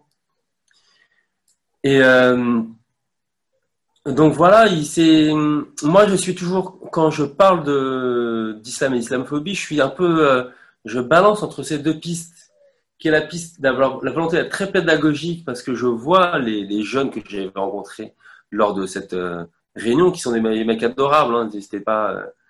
Et donc je pense avec qui on peut instaurer un dialogue, ça prend énormément de temps, mais on peut essayer d'instaurer un dialogue, c'est faisable. Et de l'autre côté, des fois, on a envie de, de, de, de, tout jeter en l'air et, mais, et de dire mais regardez votre religion, regardez ce qui est écrit dedans. C'est d'une violence inouïe. Comment pouvez-vous croire que ça, c'est euh, la, la voix de Dieu? Il faut réinstaurer des espaces de dialogue. Et il y a quand même des réunions coexistées, j'en ai fait une autre, où on arrive à avoir plus ou moins ce dialogue, plus ou moins. Et euh, je pense que ce soit important que ce soit fait. Pardon, vas-y.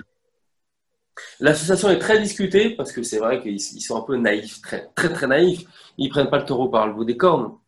Mais des fois, il y a des participants qui sont athées qui viennent dire, ben, gars, franchement, il y a un truc qui va pas. Mais l'élite, enfin, les, dominants de coexister, ils sont très, très, euh, nous bisounours, ça, tout le monde est gentil. Et, et le terrorisme, ça n'existe pas, l'islamisme, ça n'existe pas.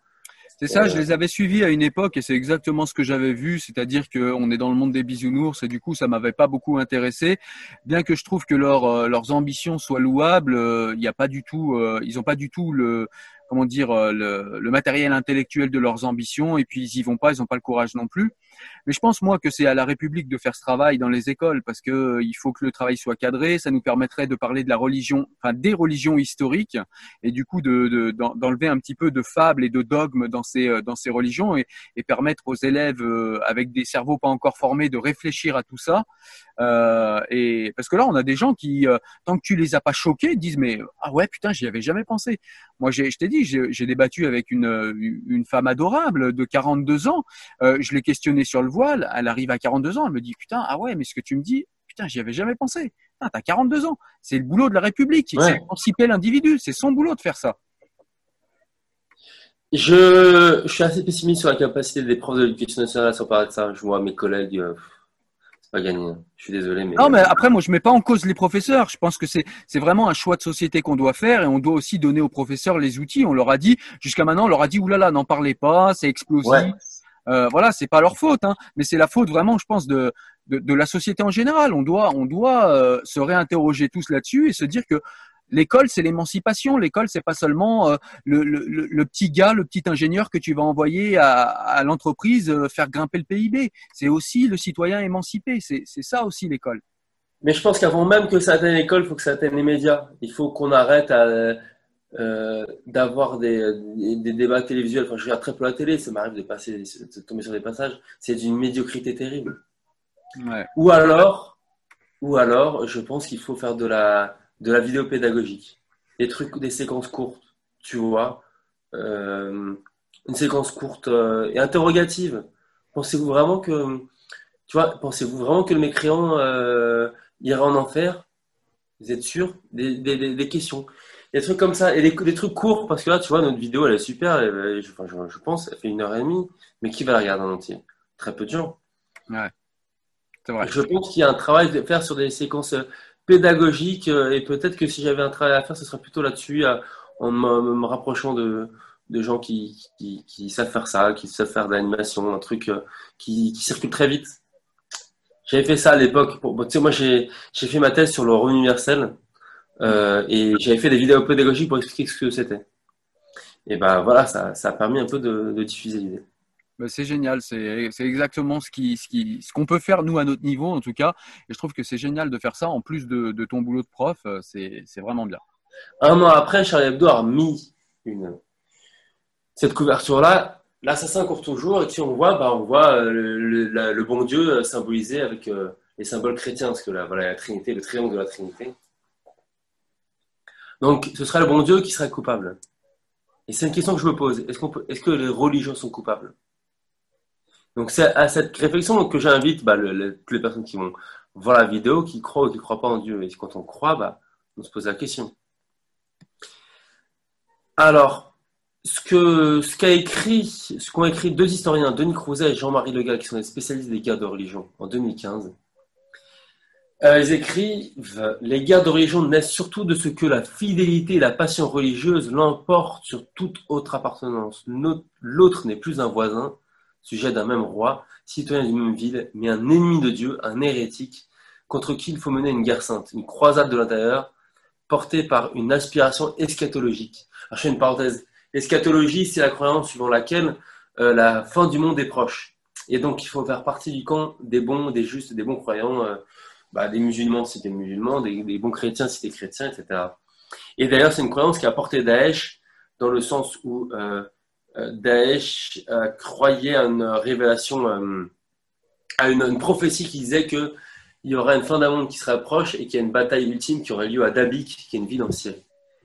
Et il se trouve que les, beaucoup de guerres de religion ou de l'émergence de beaucoup de, mouvements au XVIe siècle en, en Europe correspond avec l'idée qu'il y aurait une fin du monde qui s'approchait euh, parce que euh, on était 1500 ans après la fin du la mort du Christ, etc.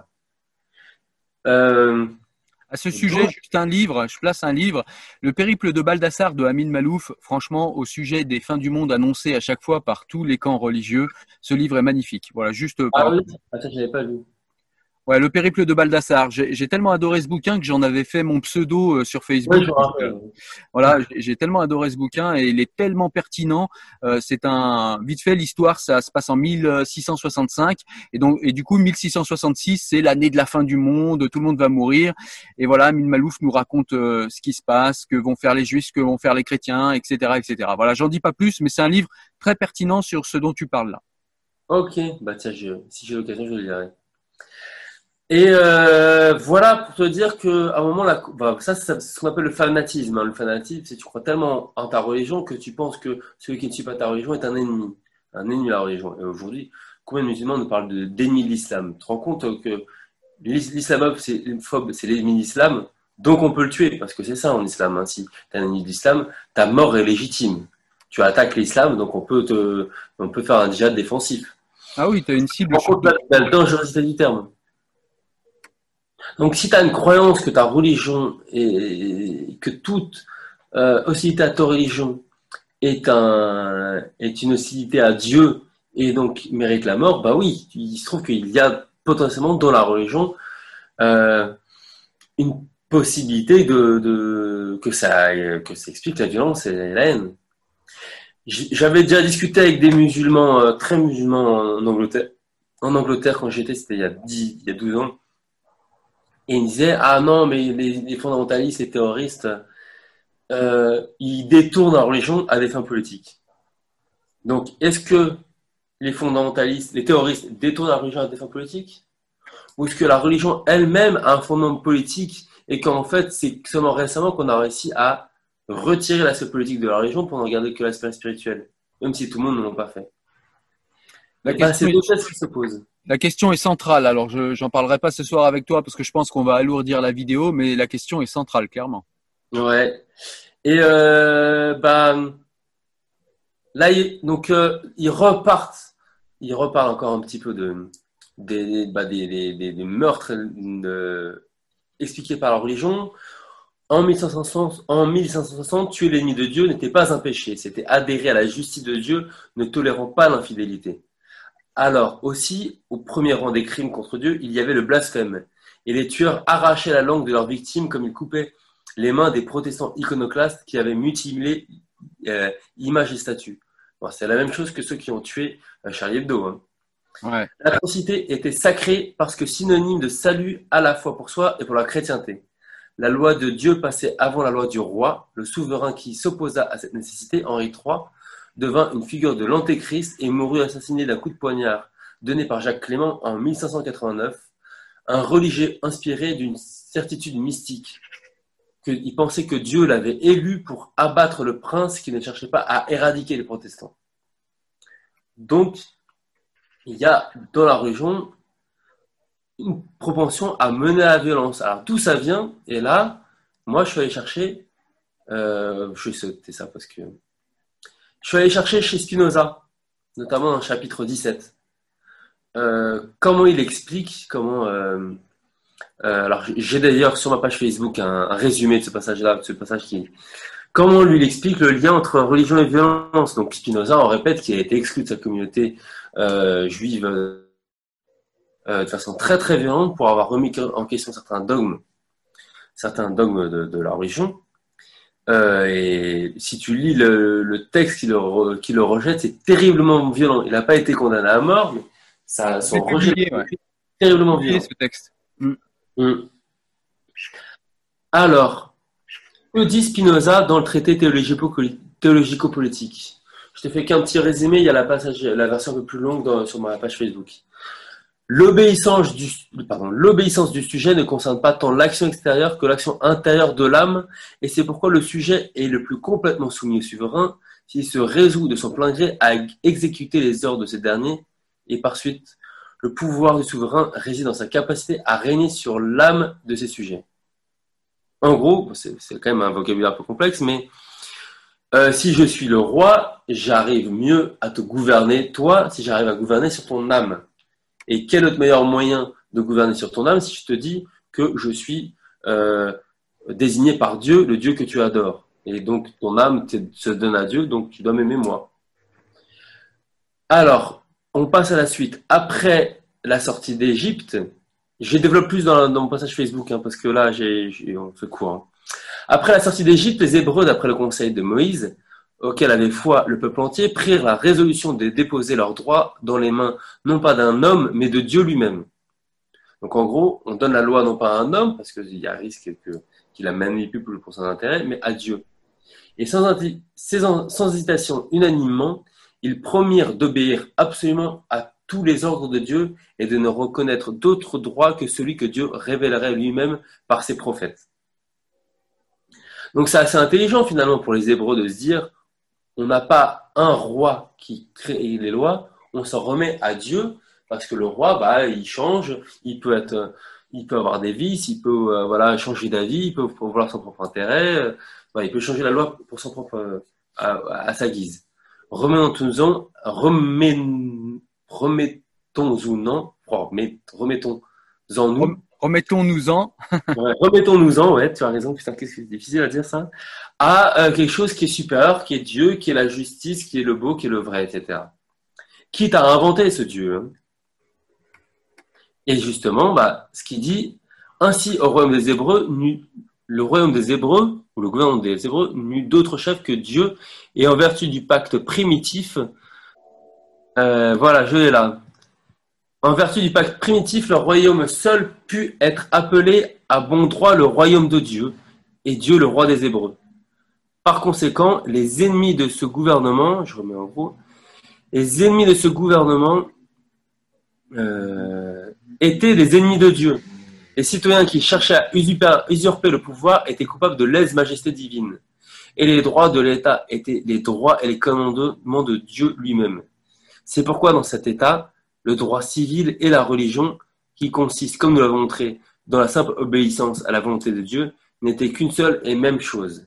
En d'autres termes, les dogmes de la religion, chez les Hébreux, ce n'étaient pas des enseignements, mais des droits et des prescriptions. La piété, c'était la justice. L'impiété, c'était l'injustice et le crime. Celui qui renonçait à la religion cessait d'être citoyen et par cela était réputé ennemi. Mourir pour la religion, c'était mourir pour la patrie en, un mot, entre le droit civil et la religion, il n'y avait point de différence. Et là, on comprend que nous reste, c'est ça, les, Hébreux et toutes les religions, toutes les religions ont essayé de créer. La religion, son principe, c'est d'avoir une loi qui dépasse les hommes et qu'aucun homme ne pourrait remettre en question, aucun souverain ne pourrait remettre en question à sa guise.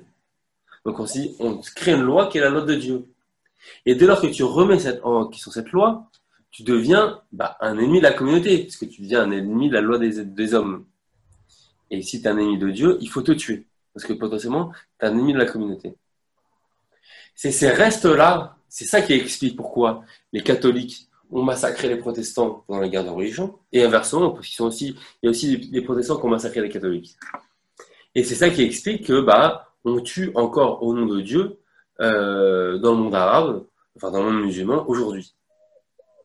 Mm. Donc tout ça nous laisse à penser que bah, dans un monde qui ne s'est pas totalement affranchi de Dieu de la religion, eh ben, euh, la violence reste intrinsèque à la religion.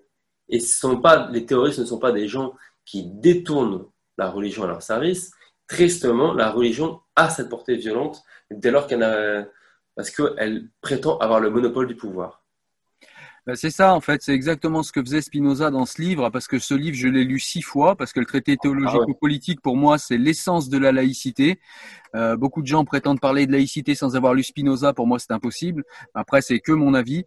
Euh, mais justement, dans ce livre, Spinoza articule bien justement euh, le pourquoi il faut que la religion, même si des gens seront toujours religieux, il faut que la religion soit complètement séparée du pouvoir politique. Et c'est justement euh, ce qui ce qui est écrit ici, c'est que à partir du moment où, par exemple, peu importe que le pouvoir politique soit national ou soit comme la Oumma internationale ou, ou universaliste, si tu as une, si tu as de la politique dans la religion, eh bien, tu vas attirer, comme le disait Spinoza, tu vas attirer tous les, euh, comment dire, tous les euh, euh, tous les politiques, tu vas attirer tous les euh, tous les ambitieux, tu vas attirer tous ceux qui veulent manipuler euh, les, les, les peuples, qui veulent manipuler les les communautés.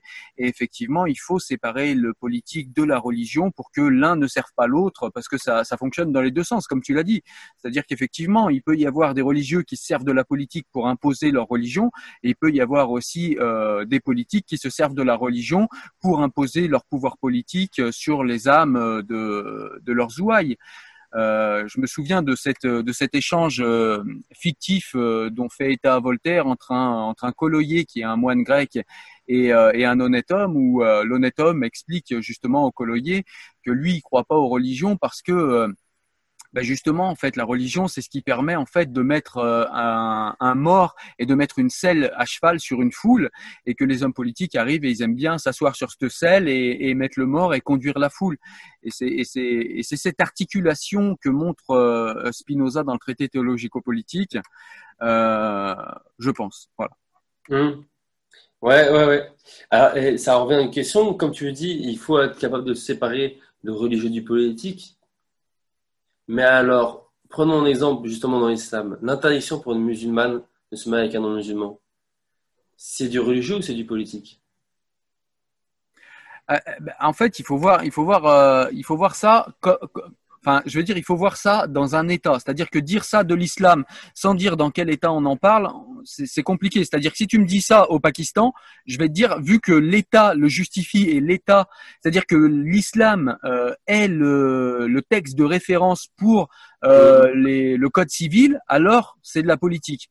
En revanche, quelqu'un qui pense ça en France, ça m'emmerde. Je vais pas te dire le contraire, ça m'emmerde. Pour moi, je trouve que c'est quelqu'un avec qui je dois débattre et, et je dois faire évoluer son opinion. Ça m'emmerde. Mais à partir du moment où cet avis-là n'est pas appuyé par les lois civiles, où cet avis-là euh, n'essaye pas d'infléchir les lois euh, de mon pays et, et, et, le code civil, pour moi, c'est pas politique. C'est vrai, mais pourtant, euh, on voit bien que là, il intériorise pour son code personnel un code qui est profondément politique et qui le conduit. Enfin, le musulman qui croit que euh, sa fille n'a pas le droit de se marier avec un non-musulman, il intériorise une règle qui pour moi est fondamentale. Elle n'est pas spirituelle du tout. Hein. Elle n'est pas spirituelle. Elle est clairement politique et communautaire. C'est il faut que les nôtres, on reste entre nous et on peut convertir d'autres, mais l'inverse n'est pas possible. Il ah, est communautaire, identitaire et donc là, c'est de la politique, c'est du rapport de communauté à communauté. J'ai pas été jusque-là, mais tu as entièrement raison sur ce point-là, ouais, c'est vrai. Et donc c'est du rapport de communauté à communauté, donc une règle politique que les gens intériorisent comme étant la foi envers Dieu. C'est, c'est, euh, il me semble que c'est grave et dangereux. Enfin, évidemment, on ne peut pas empêcher les gens de le croire, mais il faut ouvrir les yeux sur, euh, les aider à ouvrir les yeux sur le fait que cette règle n'est qu'une règle politique qui est en fait euh, du refus des alliances avec les autres.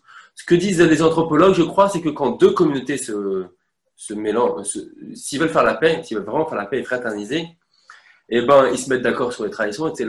Mais ils, ils se mettent d'accord sur le fait que euh, des femmes, des lunes peuvent se, ce qu'on appelle entre guillemets des échanges des femmes. C'est un peu, ça fait très très machiste dit comme ça, mais il se trouve que la plupart des, tribus étaient très machistes. Mais en gros, eh ben, des hommes d'une communauté pourront se marier avec des femmes de l'autre et inversement. Et c'est là que s'est créé des vraies alliances communautaires entre des groupes.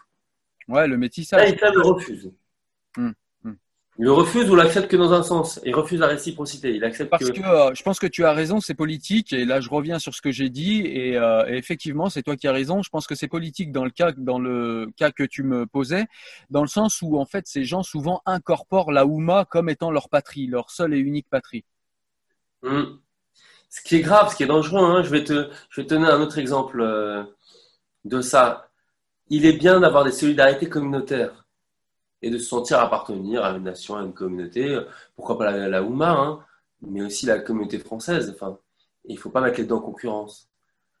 Euh, suite à l'attentat de Nice, j'ai un contact Facebook qui est un ami euh, boxeur que je connais pas très bien, enfin pas plus que ça, mais comme il était au même club de boxe que moi, bah, on était amis Facebook.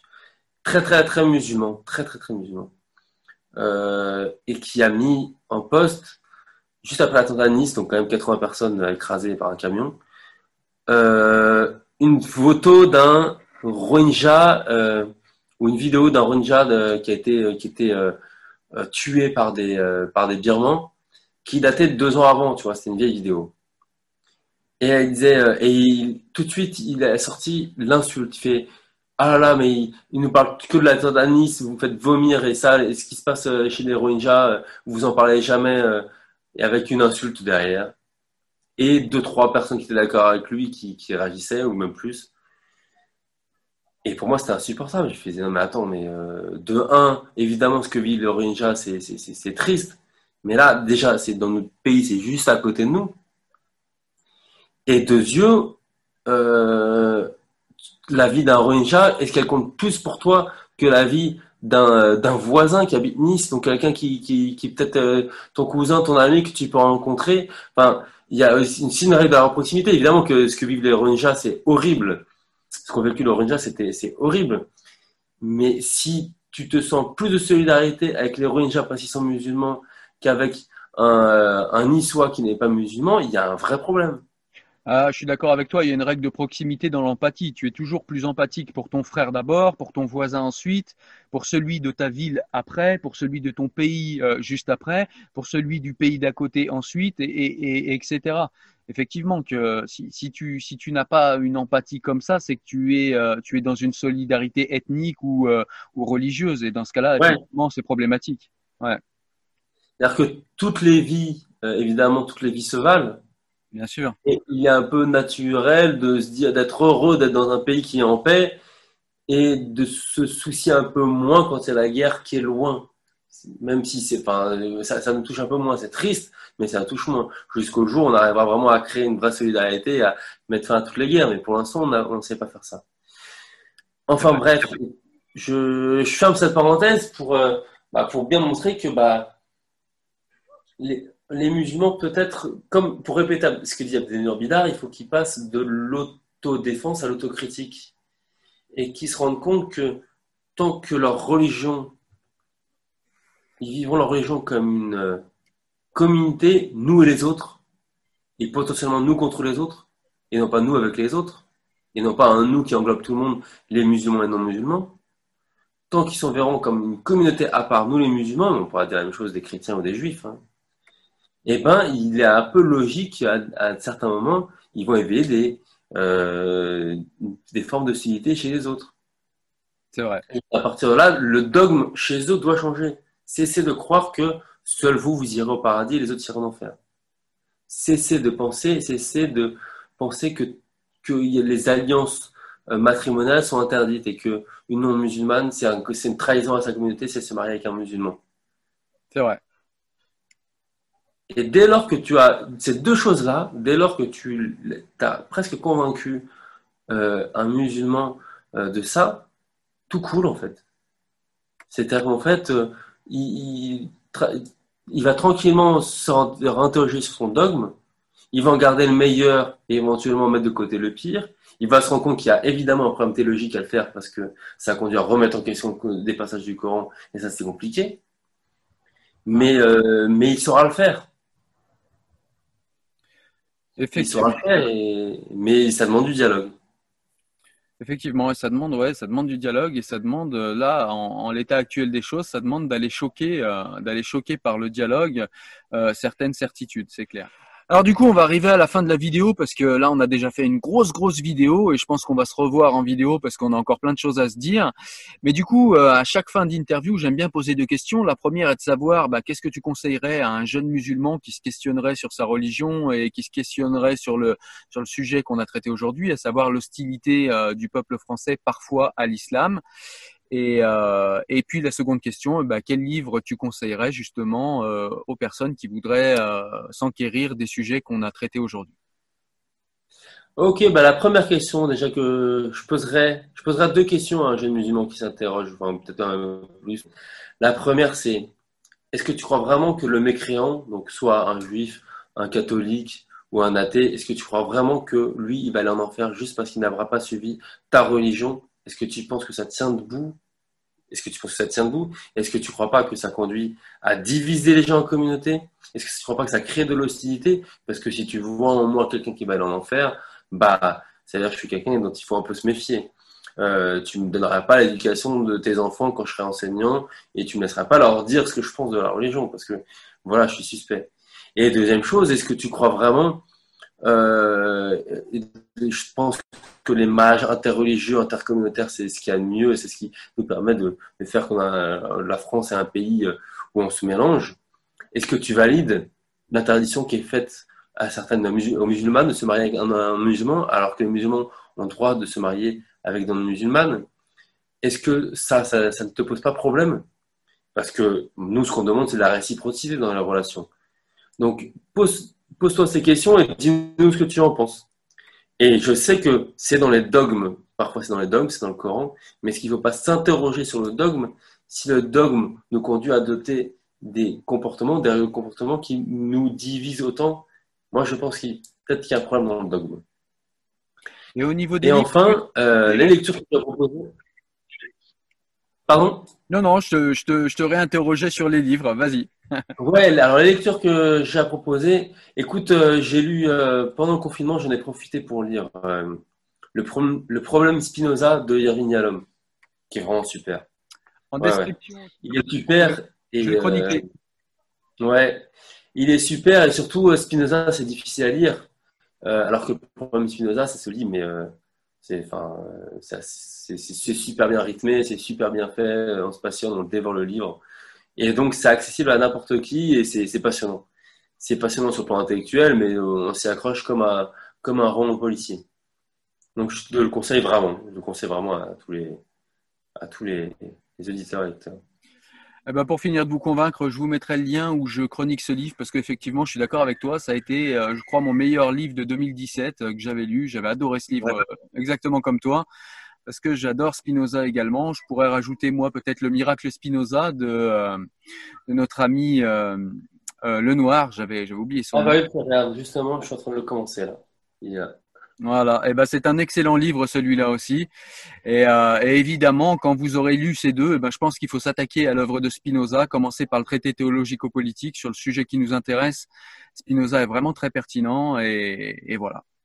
Voilà pour moi. En tout cas, je te remercie de cet échange qui était vraiment euh, aussi instructif que long, mais je pense que ça valait le coup parce que c'était vraiment euh, vraiment intéressant en fait ton angle de vue. Bah super, merci à toi pour ce que tu fais, c'est vraiment chouette. Continue et il y a encore beaucoup de boulot à faire, mais heureusement qu'il y a des mecs comme toi et notamment toi, tu es, l'un de ceux qui qui font ça le mieux. Ah bah c'est très gentil, je te remercie. Excellente soirée à toi.